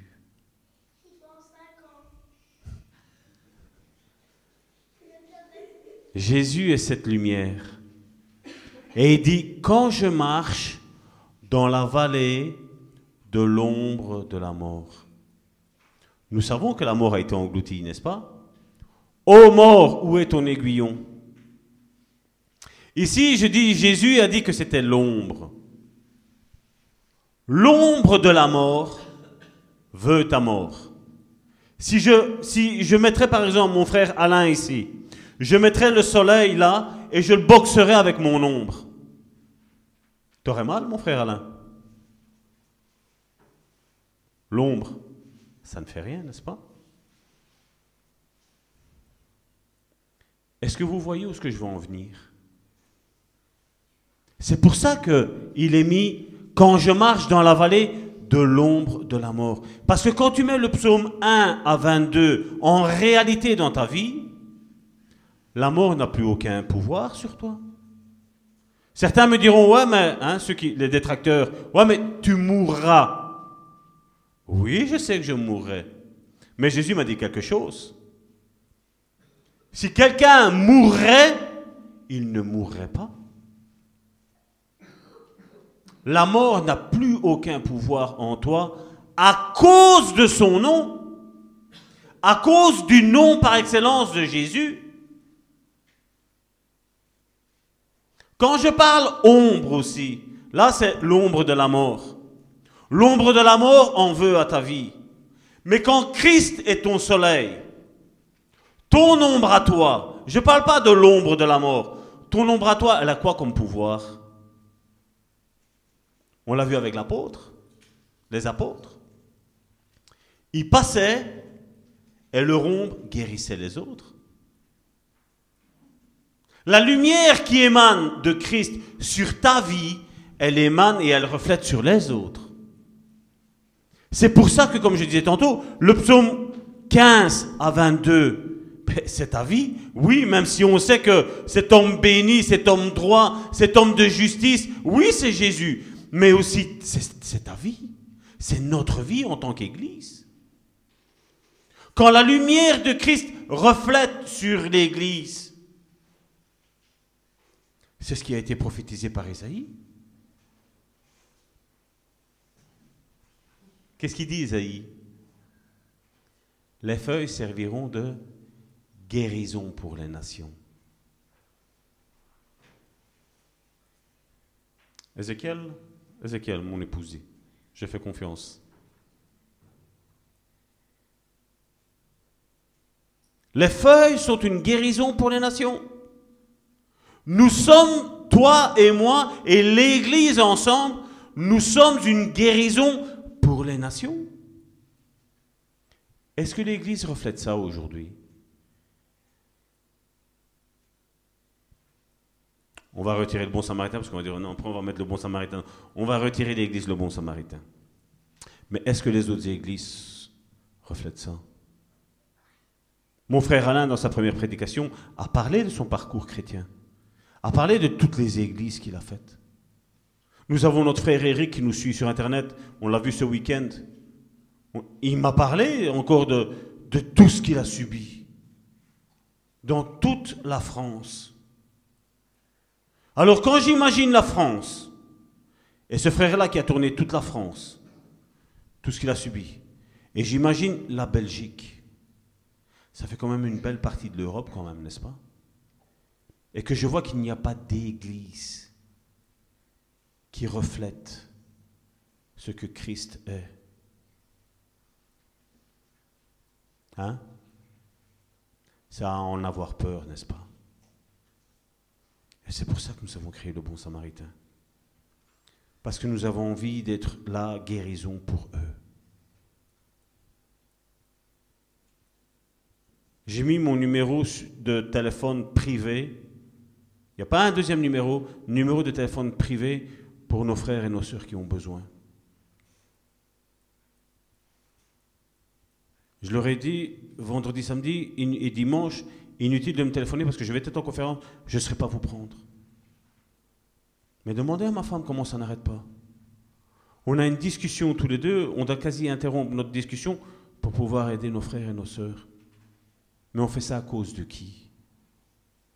À cause de son nom. Parce que je sais que c'est notre Église, et je ne veux pas vanter que notre Église, je sais que d'autres Églises font le travail que nous faisons. Je le sais. Je ne vais pas faire comme Élisée qui disait, voilà, je suis resté le seul prophète en Israël. Et Dieu dit, non, non, ne te tracasse pas. Je sais qu'il y a des églises comme la nôtre. Je le sais. Mais Dieu est en train de rechercher des, personnes qui vont dire, voilà, je, veux marcher comme le psaume 15 à 22 nous dit. Parce que Dieu comprend notre souffrance. Dieu comprend nos maladies. Dieu comprend notre âme dans quel état elle a été. Mais la solution est là à cause de son nom. À cause de son nom, il y a une église. Il y a deux églises.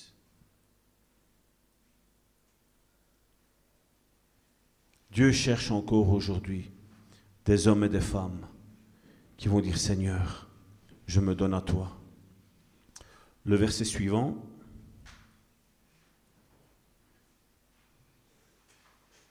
Le verset 4 plutôt, parce que je n'avais pas fini. Verset 4. Je ne crains aucun mal, car tu es avec moi. Qu'est-ce que Jésus a dit? Je suis avec vous jusqu'à la fin du monde. Peuple de Dieu, pourquoi crains-tu? Peuple de Dieu, pourquoi crains-tu? Nous avons vu ce week-end un témoignage d'une sœur qui posait une question face à la délivrance. Tout le monde a rigolé. Mais je dis, mais combien sont dans son état? On fait des réunions de prière à la maison, dit-elle. Ça se manifeste et on chasse. Mais alors on met les enfants de côté parce qu'ils ont peur que les démons de cette personne-là aillent dans les, enfants. Vous croyez que les démons, sincèrement, en mettant vos enfants ailleurs, ça va les protéger? Je ne suis pas pour faire des délivrances en spectacle. Et en groupe non plus. Mais vous voyez des fois le manque d'enseignement. Vous croyez que parce qu'on va éteindre la lumière, les démons vont pas voir qu'il y a des personnes? C'est ce qu'on discutait avec euh, mon épouse tantôt dans la voiture. Vous voyez le peuple de Dieu jusqu'où ce qu'il est arrivé aujourd'hui? Vous avez vu aujourd'hui les enseignements qu'il y a? Un chrétien ne peut pas avoir de démons et notre frère, le pasteur là-bas, qu'est-ce qu'il disait? C'est bizarre, hein? Adam et Ève. Plus pur que tu meurs. Qu'est-ce que Satan a réussi à faire? À les séduire. Et avec tous les liens héréditaires qu'aujourd'hui les chrétiens ont, apparemment, Satan n'arrive plus à les toucher. Mais ces chrétiens-là on le voit aujourd'hui de nos jours, c'est pas que je suis en train de lancer une critique. On voit des, pasteurs qui trompent leurs femmes, des femmes de pasteurs qui trompent leurs maris. On voit des chrétiens qui apparemment n'ont pas de problème avec l'alcool, n'ont pas de problème avec le mensonge, n'ont pas de problème avec la pornographie, n'ont pas de problème avec la convoitise des yeux, Apparemment, il n'y a pas de démons. Hein. Apparemment, ils ne sont pas dans les chrétiens. D'après eux, ils sont chez les païens. Qu'est-ce que Jésus a dit? N'allez pas vers les autres nations, mais allez vers les brebis perdues d'Israël. Quand Jésus, à un moment donné, a fait une guérison où il a parlé à un démon dans, le temple, il a parlé de quelqu'un que Jésus a dit, cette femme-là n'était pas fille d'Abraham. Elle avait un démon. L'apôtre Paul, une écharde m'a été mise dans, le corps, une épine. Louis II a traduit un ange de Satan. Qui dit ange de Satan dit un démon. Hein. Satan n'a pas d'ange. Mais ce sont des anges qui ont été déchus. Un chrétien ne peut pas avoir de, de démons. Quand un chrétien, mari ou femme, comme je dis, a son épouse, la femme a son mari, et qu'on voit une autre sœur, il n'y a pas un démon quelque part? On recherche quoi dans l'autre personne? Ça fait réfléchir, n'est-ce pas? Mais il est temps que l'Église se réveille. Parce qu'on a beau dire que l'Éternel est mon berger, mais si on ne marche pas selon le psaume 1 à 22, l'Éternel ne sera pas notre berger si on marche comme ça. Et beaucoup aujourd'hui sont dehors dans des églises, pensent avoir l'Éternel comme berger, mais tout se passe mal. Et après, ben, comme je dis, ici, bon, la sœur, elle a su se repentir de ses erreurs. Elle a su comprendre que ses raisonnements religieux étaient faux.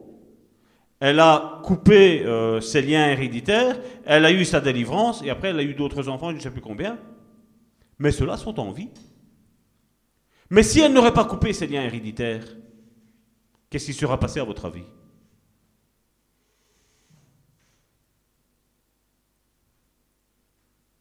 Dieu est pour nous. Et Satan est contre nous. Quand j'étais dans le ventre de ma mère, j'étais une masse informe. Satan en voulait à ma vie. Pourquoi, à votre avis? Il ne savait pas qu'est-ce que j'allais devenir.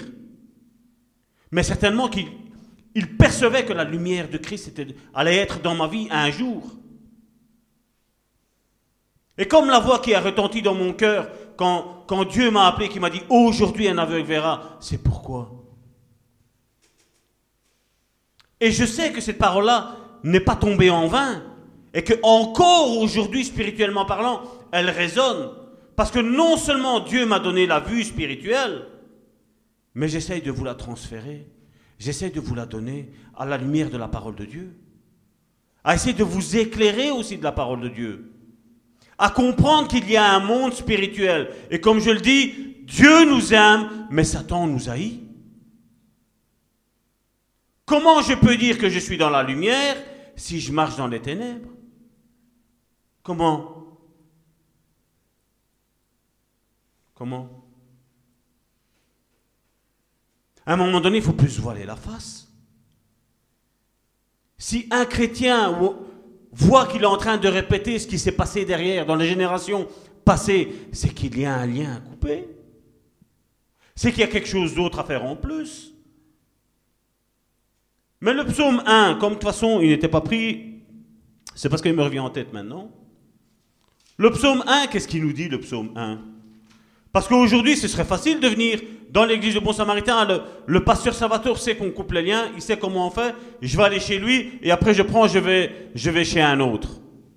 Moi, le psaume 1, il me dit Heureux l'homme qui ne marche pas selon le conseil des méchants.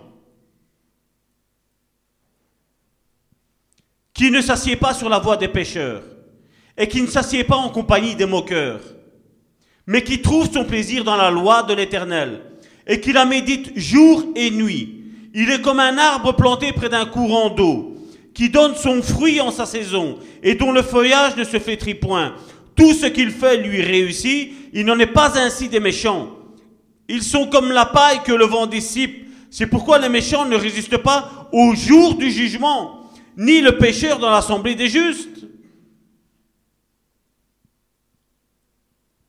Pourquoi des gens viennent ici? Je ne parle pas d'autres églises, je parle ici. Pourquoi des gens viennent ici et ils repartent? Parce qu'ils ont le cœur méchant. Ils ne veulent pas se repentir. Et donc, comme il est mis exactement dans le psaume 5, je vous l'ai dit, j'ai mis ma foi, quand on a créé cette église, j'ai mis ma foi sur ça. Parce que c'était une promesse que Dieu nous avait donnée dans Ésaïe.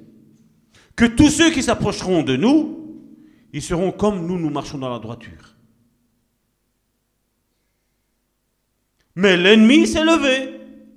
L'ennemi a essayé de nous faire être découragés, désespérés, en disant, mais où sont les disciples de Dieu hein? Mais où sont-ils? Mais à un moment donné où Dieu dit quoi? Stop. l'épreuve est passée. Il met un cachet, mention, vous avez réussi. Et Dieu appelle ceux qui leur appartiennent. Et Dieu regroupe une troupe de prophètes, une troupe d'apôtres, une troupe d'évangélistes, une troupe de pasteurs, une troupe de docteurs. C'est ce que, ce que les psaumes nous disent. Alors, comme je dis, le psaume 1, verset 1, il nous dit, Heureux l'homme qui ne marche pas selon les conseils des méchants. Quand quelqu'un dit qu'il n'y a pas de délivrance, quand quelqu'un dit qu'il n'y a pas de relation d'aide, c'est ce méchant-là.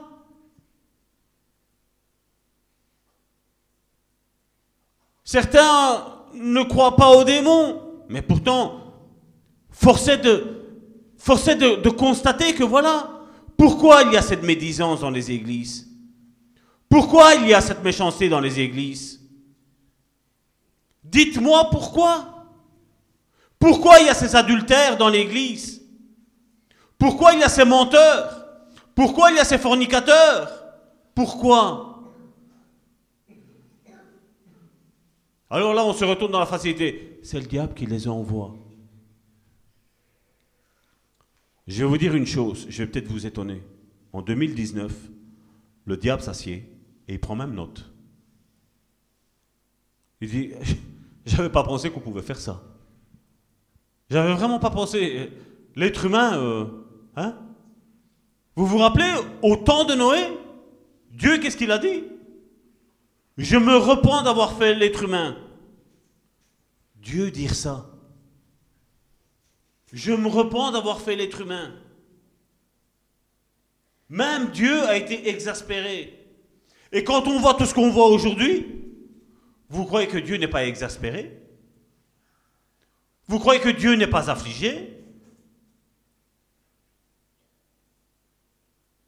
Vous croyez sincèrement ça? Mais moi, même en étant en droit, je me remets en question. Hein. Même en étant en droit, je me remets en question. Hein. Même en étant en droit, je fais comme, comme Esaïe a fait, comme Ézéchias a fait. Nous et nos pères, pourtant, ils étaient droits de cœur, eux. Ils étaient droits selon le cœur de Dieu, mais qu'est-ce qu'ils ont dit? Nous et nos pères.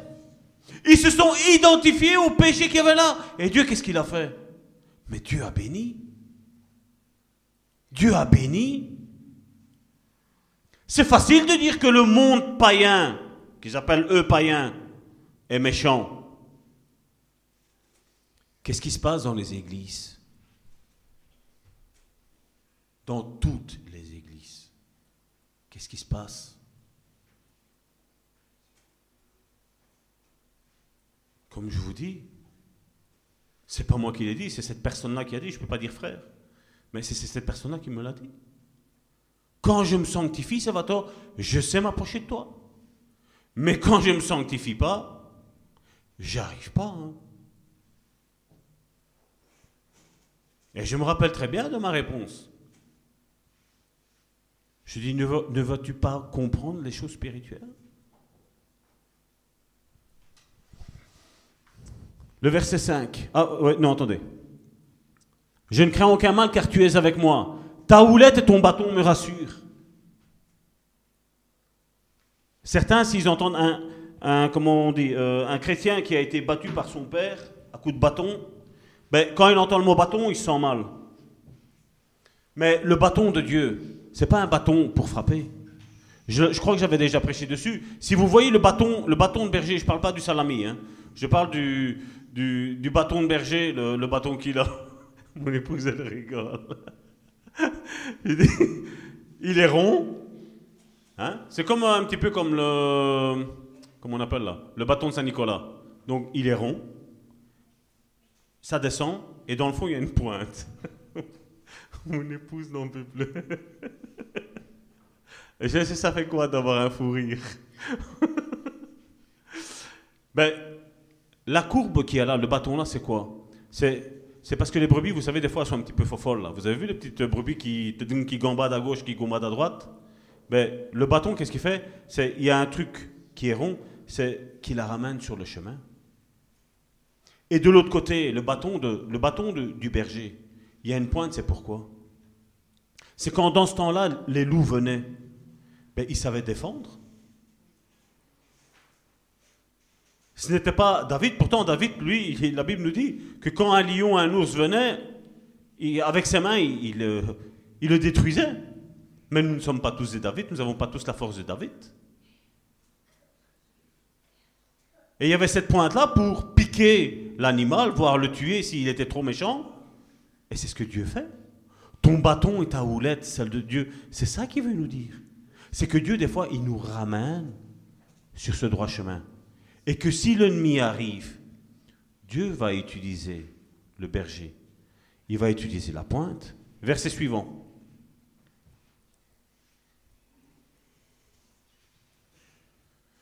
Tu dresses devant moi une table en face de mes adversaires. Je vous ai parlé tantôt, il restaure mon âme, la table de restaurant. Vous savez que même nos ennemis ont à manger avec nous? Vous le savez? Vous le savez ça? Parce que comme nous sommes sur Facebook, nos ennemis, qu'est-ce qu'ils font? Ben, Ils écoutent pour épier ce qu'on dit ou ce qu'on ne dit pas. Mais quelque part, on leur donne à manger. Quelque part, on leur donne la vérité. Mais plus tu écoutes la vérité, et plus ils ne restent pas eux dans la vérité, plus le jugement est pire pour eux. Le jugement est pire. Tu oins d'huile ma tête et ma coupe déborde. Et comme je dis, ma coupe déborde c'est que Dieu nous donne en suffisance pour donner aux autres. Et combien, comme je dis, ils reçoivent, mais ils ne donnent jamais rien. On veut recevoir le ministère, mais on ne veut pas donner à manger. On ne veut pas servir aux tables. Parce que c'est vrai, il parlait, tu dresses une table devant mes adversaires. Mais là, vous êtes en train de manger, n'est-ce pas? Vous n'êtes pas mes adversaires. Vous êtes la famille de Dieu, vous mangez. Nos ennemis, eux aussi, mangent ce que je donne aussi. Ceux qui, ceux qui écoutent. Je sais qu'ils écoutent. Je le sais. On a envie des pieds. Des fois, on sait que leurs pasteurs disent des mensonges, mais seulement quelque part, ça m'arrange. Parce que soit on est menteur, soit on est voleur, et là-bas, dans cette église-là, on dit qu'on est voleur, on est menteur. Et après, on prend les enseignements qu'on donne aux bons samaritains, et après, on les distribue aux autres chrétiens. Ah ouais, mais tu sais que voilà, c'est comme ça. Hein. Et alors, tu as des autres chrétiens qui disent, mais ton pasteur, il a prêché comme ça. Ouais, mais c'est pas comme ça, quoi. Comme je dis, à un moment donné, il faut choisir, à un moment donné. Dieu est droit. Dieu aime l'homme droit. Dieu aime l'homme. Dieu l'aime.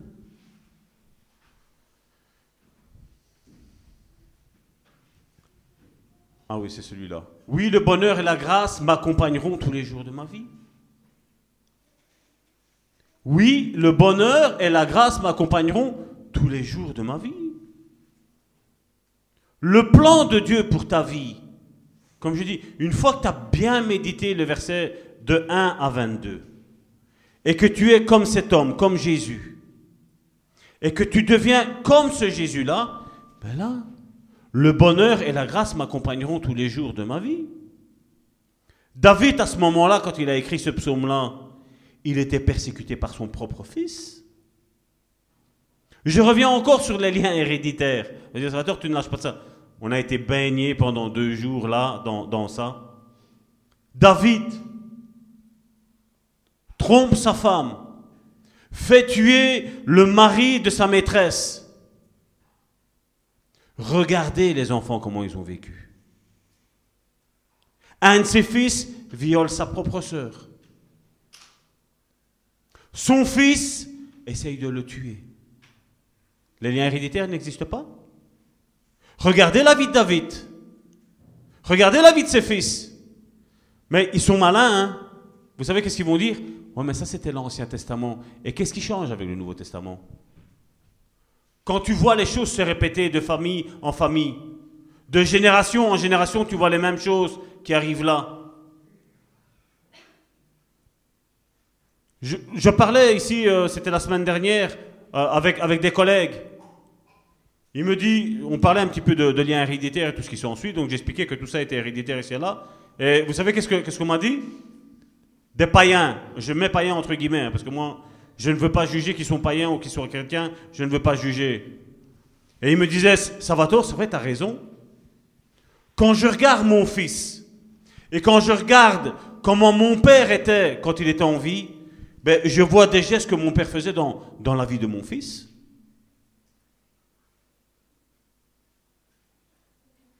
Il n'y a que les chrétiens qui ne croient plus aux, liens héréditaires. Mais je vais vous dire une chose, les disciples y croient. Les disciples y croient. Et croyez-moi bien, c'est un, c'est un signal d'alarme que je lance à toute l'Église évangélique mondiale de 2019. Il est grand temps de couper les liens héréditaires. Parce que le jugement commence par la maison de Dieu. Le jugement commence par la maison de Dieu. Et un problème qui est non réglé du passé se, se représentera l'année d'après. Il n'y a pas de souci. C'est pour ça qu'il vaut mieux mettre nos vies en règle, selon la parole de Dieu. À dire Seigneur, excuse-moi à demander l'aide, parce que je sais que certains liens héréditaires, ça ne part pas comme ça. Hein. Je vous ai expliqué la personne dont, un, pasteur a voulu prier pour cette personne-là, pour couper les liens héréditaires. Ce pasteur en est décédé. On ne joue pas. Hein. Elle avait peur pour ma vie, mais je connais ma vie. Mes ennemis peuvent dire ce qu'ils veulent sur moi, mais ma vie, moi, je la connais. Ma femme connaît ma vie, j'ai rien à cacher à ma femme. Rien. Je n'ai rien à cacher à mes enfants. Rien. Je sais que ma vie est en règle. Parce que je sais le bénéfice qu'il y a à avoir l'éternel comme berger. Je sais le bénéfice qu'il y a. Mais aujourd'hui, on est plutôt comme, euh, Pierre dans la barque. Seigneur, Seigneur, tu ne te préoccupes pas que l'eau euh, est en train de rentrer dans la barque? Jésus est tranquille. Hein. Combien de chrétiens sont en train de tourner en rond? Là, maintenant, c'est Joséphine qui commence à rigoler. Combien de chrétiens sont en train de tourner en rond?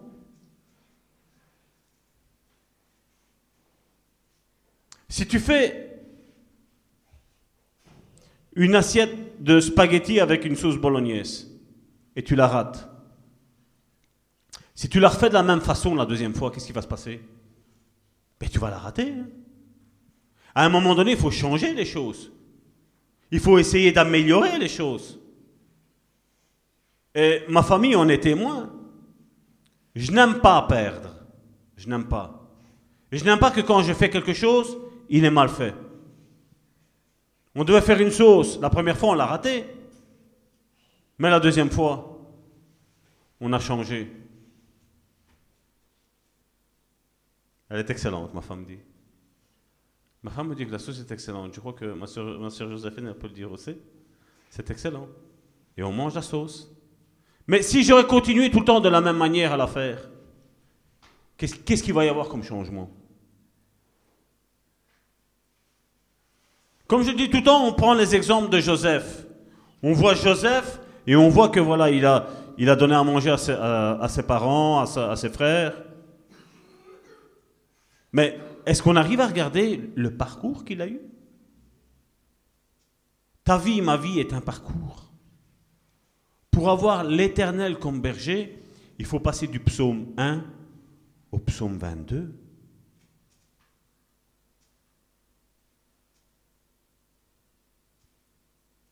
Et dans l'école du dimanche, il faudra apprendre ça aux enfants. Commencez à apprendre le psaume 1 à leur expliquer ce que c'est le psaume 1, ce que c'est le psaume 2. C'est très important. Parce qu'aujourd'hui, on voit l'Éternel est mon berger, je ne manquerai de rien. Et après, catastrophe. Hein? Amen. Il y avait encore un autre verset? On est arrivé à la fin, je ne sais plus. Voilà Oui, le bonheur et la grâce m'accompagneront tous les jours de ma vie. C'est le plan de Dieu pour ta vie, pour notre vie, pour la vie de l'Église. Et qu'est-ce qu'il dit là? C'est ce qu'un certain groupe aujourd'hui n'aime pas, hein, ça. Et j'habiterai dans la maison de l'Éternel jusqu'à la fin de mes jours. Et c'est ce que je dis aux personnes qui me disent, j'ai pas besoin d'église, mais Salvatore, aide-moi. Je dis, le psaume 23 se termine en disant, et j'habiterai dans la maison de l'Éternel jusqu'à la fin de mes jours. Est-ce que vous avez pris conscience de ce psaume 23 Est-ce que vous avez compris le plan de Dieu pour votre vie L'architecte de nos vies? Amen. On va se lever, je vais demander à mes sœurs de, de venir. Nous allons prier. Donc, je sais que ce psaume va prendre vie dans la vie de beaucoup de mes frères et mes sœurs. Je le sais. Cette parole-ci n'est pas encore une fois une parole condamnatrice.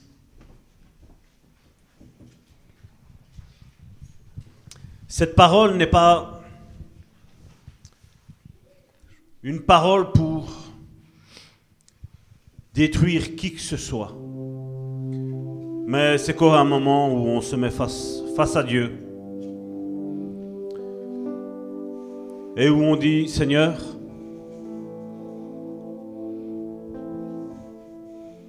j'ai envie que tu sois vraiment mon berger. D'ailleurs, on, va se, on va se lever. On va se lever. On va faire tous une prière. On va dire voilà. Père éternel, je veux vraiment que tu sois mon berger. Je veux ne pas avoir à rougir quand je me présenterai devant toi. Ou quand tu me diras, Salvatore, et chacun met son prénom, qu'as-tu fait de la Bible dans ta vie? Qu'as-tu fait avec le psaume 1 Qu'as-tu fait avec le psaume 2 Ainsi de suite. Salvatore, qu'as-tu fait avec ces versets-là? Qu'as-tu fait avec ces versets-là? Qu'as-tu fait avec la prière du Notre Père? Qu'as-tu fait? Qu'as-tu fait avec ce, ces passages que tu, que tu donnais avec insistance? Qu'as-tu fait dans ta vie avec ça? Qu'as-tu fait?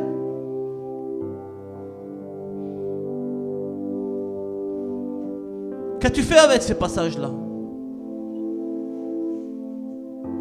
Pourquoi tu t'en es pris en moi quand tu as quand tu as passé des moments difficiles? Tu as entendu le chemin. Tu as entendu ma loi spirituelle. Du psaume 1 au psaume 22.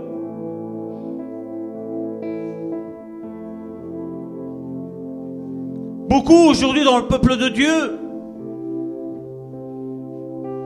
prennent juste les miettes. Alors que Dieu te dit, tiens mon pain, tiens le pain mon fils, tiens le pain ma fille. Et beaucoup disent, non, non Seigneur, Seigneur, non, non, non, pas le pain, pas le pain, juste la miette Seigneur. Dieu aujourd'hui t'a offert un pain aujourd'hui. Dieu aujourd'hui te donne ce pain, le pain de vie. Le pain qui descend du ciel, Jésus a dit, et qui donne la vie. Symbole de, de cette scène, le repas du Seigneur. Que vas-tu faire? Dieu aujourd'hui te propose de ne plus combattre contre la mort. Dieu aujourd'hui veut être la lumière qui va rayonner dans ta vie. ou seulement l'ombre de la mort, l'ombre, parce que la mort a été vaincue à la croix. L'ombre de la mort essaye de t'anéantir. Mais ne crains rien. L'ombre ne peut rien faire contre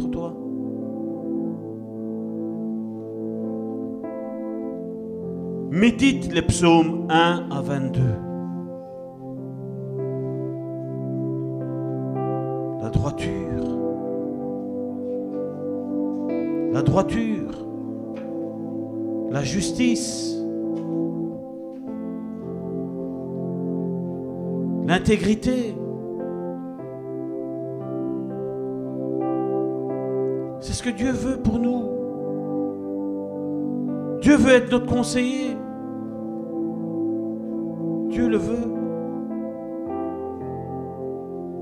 Bien des soucis de notre chair aujourd'hui sont dus au fait qu'on ferme nos oreilles spirituelles. Dieu n'est pas l'auteur du malheur. Le diable est. Le diable est celui qui veut détruire. Le diable est celui qui veut égorger.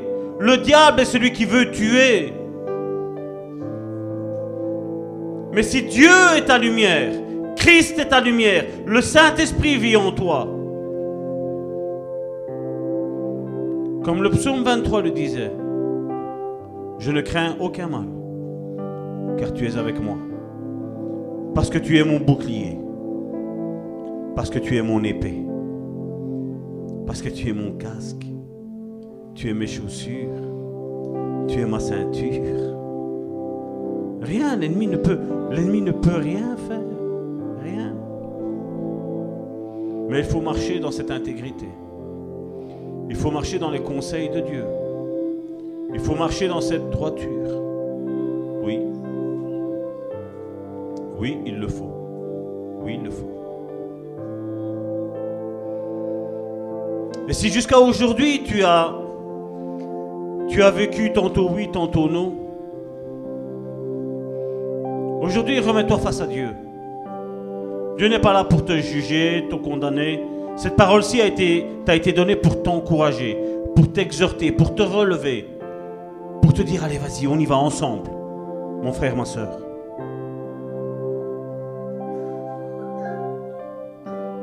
Dis à Dieu dans ton cœur, Dieu entend ce que tu dis dans ton cœur. Sois mon Sois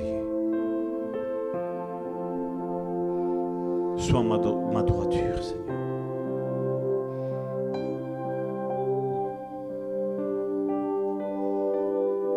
Prends Dieu pour conseiller.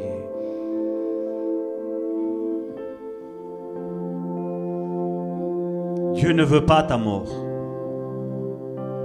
qu'elle soit spirituelle ou charnelle. Dieu ne veut pas ta mort. Dieu n'a rien à faire avec la mort. Parce que Dieu est la vie. Et Jésus a donné sa vie pour toi, pour moi.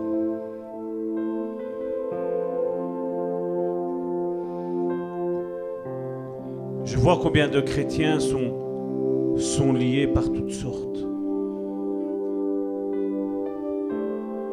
Des drogues, par l'adultère, par le mensonge, par l'alcool, par le tabac, par la soif de posséder. Toujours plus, toujours plus, toujours plus, toujours plus, toujours plus. Mon frère, ma soeur, Jésus revient. Mon frère, ma soeur, Jésus revient. Mon frère, ma soeur, Jésus revient. Et dans Thessaloniciens, la première épître, il est mis que Jésus revient rechercher une église, donc un groupe de personnes sans tache, ni ride.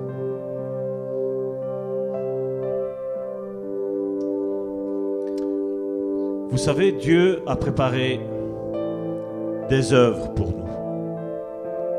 Ces œuvres ont été préparées Avant la fondation du monde, la Bible nous dit. Et elles ont été préparées, la Bible précise,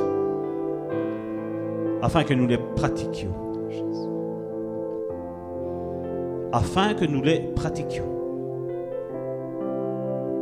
Dieu connaît les personnes qui vont se présenter à toi. Avant la fondation du monde. Et quand on va arriver là-haut, Dieu va dire, voilà, tu avais un exemple, 100 choses à faire, des talents. Tu avais 100 choses à faire. Qu'est-ce que tu as fait de ton talent? Qu'est-ce que tu as fait de tes talents?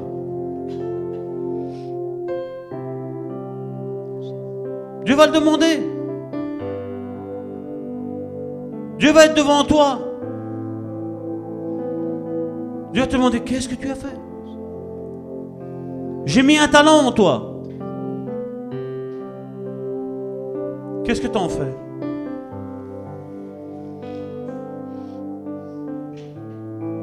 J'ai mis en chacun de mes enfants, et Dieu va nous dire, des paroles d'encouragement. Quand est-ce que tu as encouragé ton frère et ta soeur qui étaient découragés?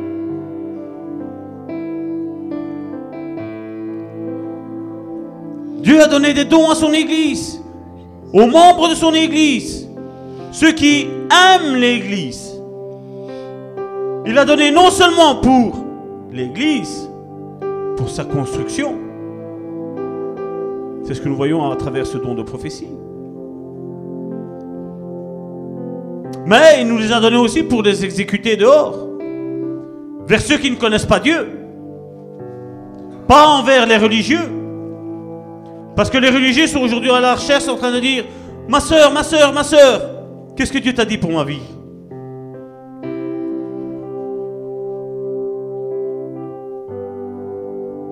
Et généralement, c'est ce qu'on dit. Plie tes genoux et prie. Parce que si la prophétie ne t'est pas arrivée avant à toi dans ton cœur, inutile que tu viennes me la demander à moi. Parce que moi, je ne suis pas Dieu. Moi, je ne suis qu'un simple pasteur qui essaie de faire, de faire son travail du mieux possible. Je ne suis pas là pour chatouiller les émotions en disant oui, mon frère, ma soeur, l'éternel est ton berger, tu ne manqueras de rien. Non, non, non, non, non, non, non. L'éternel sera ton berger. Quand le psaume 1 à 22 sera dans ta vie, là tu pourras dire l'éternel est mon berger. Je ne manquerai de rien. Même si je marche dans l'ombre de la vallée de la mort, je ne crains aucun mal, car tu es avec moi car tu es avec moi.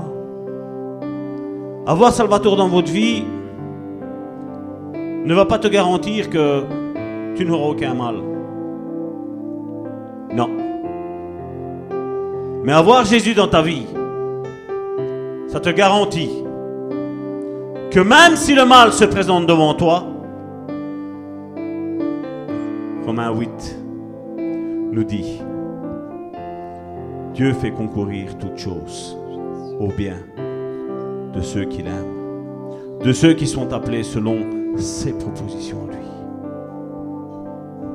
Le mal ne te touchera pas. Le mal pourra t'atteindre pendant un certain temps juste pour essayer de te faire perdre la foi, juste pour essayer de te décourager. Mais jamais pour t'écraser, jamais pour te tuer, jamais pour te couper en deux, jamais. Parce qu'à un moment donné, Dieu dira, stop. Il a réussi son examen. Elle a réussi son examen. Stop. Retire-toi. Retire-toi, Satan. Retire-toi, diable. Je sais que pendant ces moments, c'est dur. Je sais que ce que tu es en train de vivre dans ta vie, c'est dur. Mais tiens bon. La délivrance est aux portes. La délivrance est aux portes. Si vous me permettez, je vous donne juste le conseil. Cette semaine-ci, lisez le psaume 1 à 22, tous les jours, tous les jours, tous les jours, lisez-les, lisez-les, lisez-les. Ça va vite aller lire, ça va vite aller lire. Et Dieu, je sais, il va faire ressortir, tous les jours, il va faire ressortir des versets dans ta vie. Et à un moment donné, Dieu te prendra comme ceci. Et te dira, je suis ton berger. Je suis celui qui te protège. Je suis celui qui te garde. Regarde, ma lumière resplendit sur toi. Regarde, l'ombre de la mort essaie de t'atteindre. Elle n'arrivera plus à te toucher. Elle n'arrivera plus.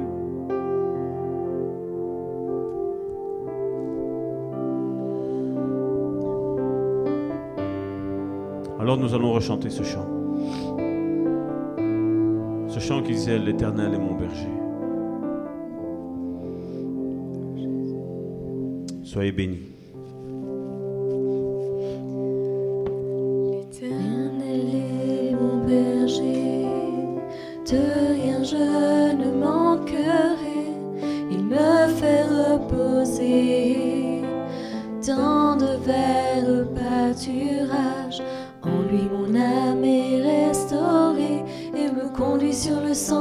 De la justice pour l'amour de son nom. L'Éternel est mon berger, de rien je ne manquerai. Il me fait reposer dans de verts pâturages. En lui mon âme est restaurée et me conduit sur le sentier de la justice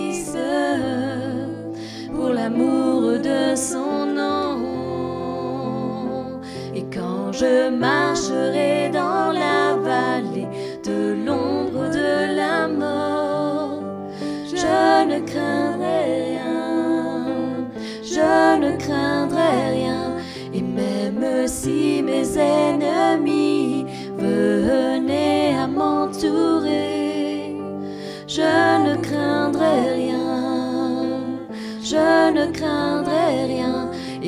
je marcherai dans la vallée de l'ombre de la mort, je ne craindrai rien, je ne craindrai rien.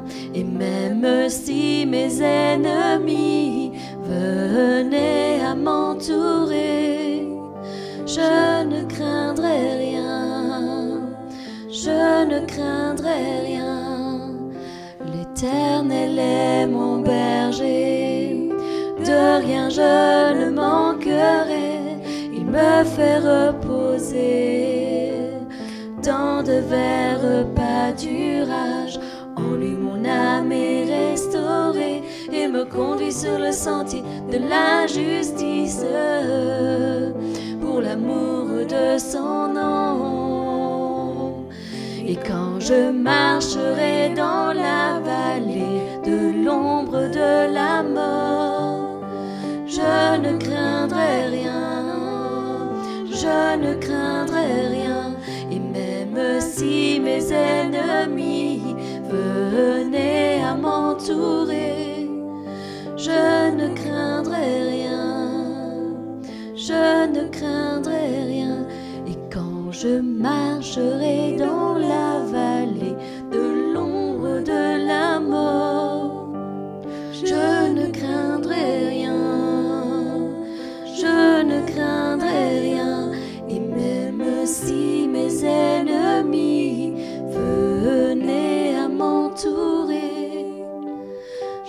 je ne craindrai rien, je ne craindrai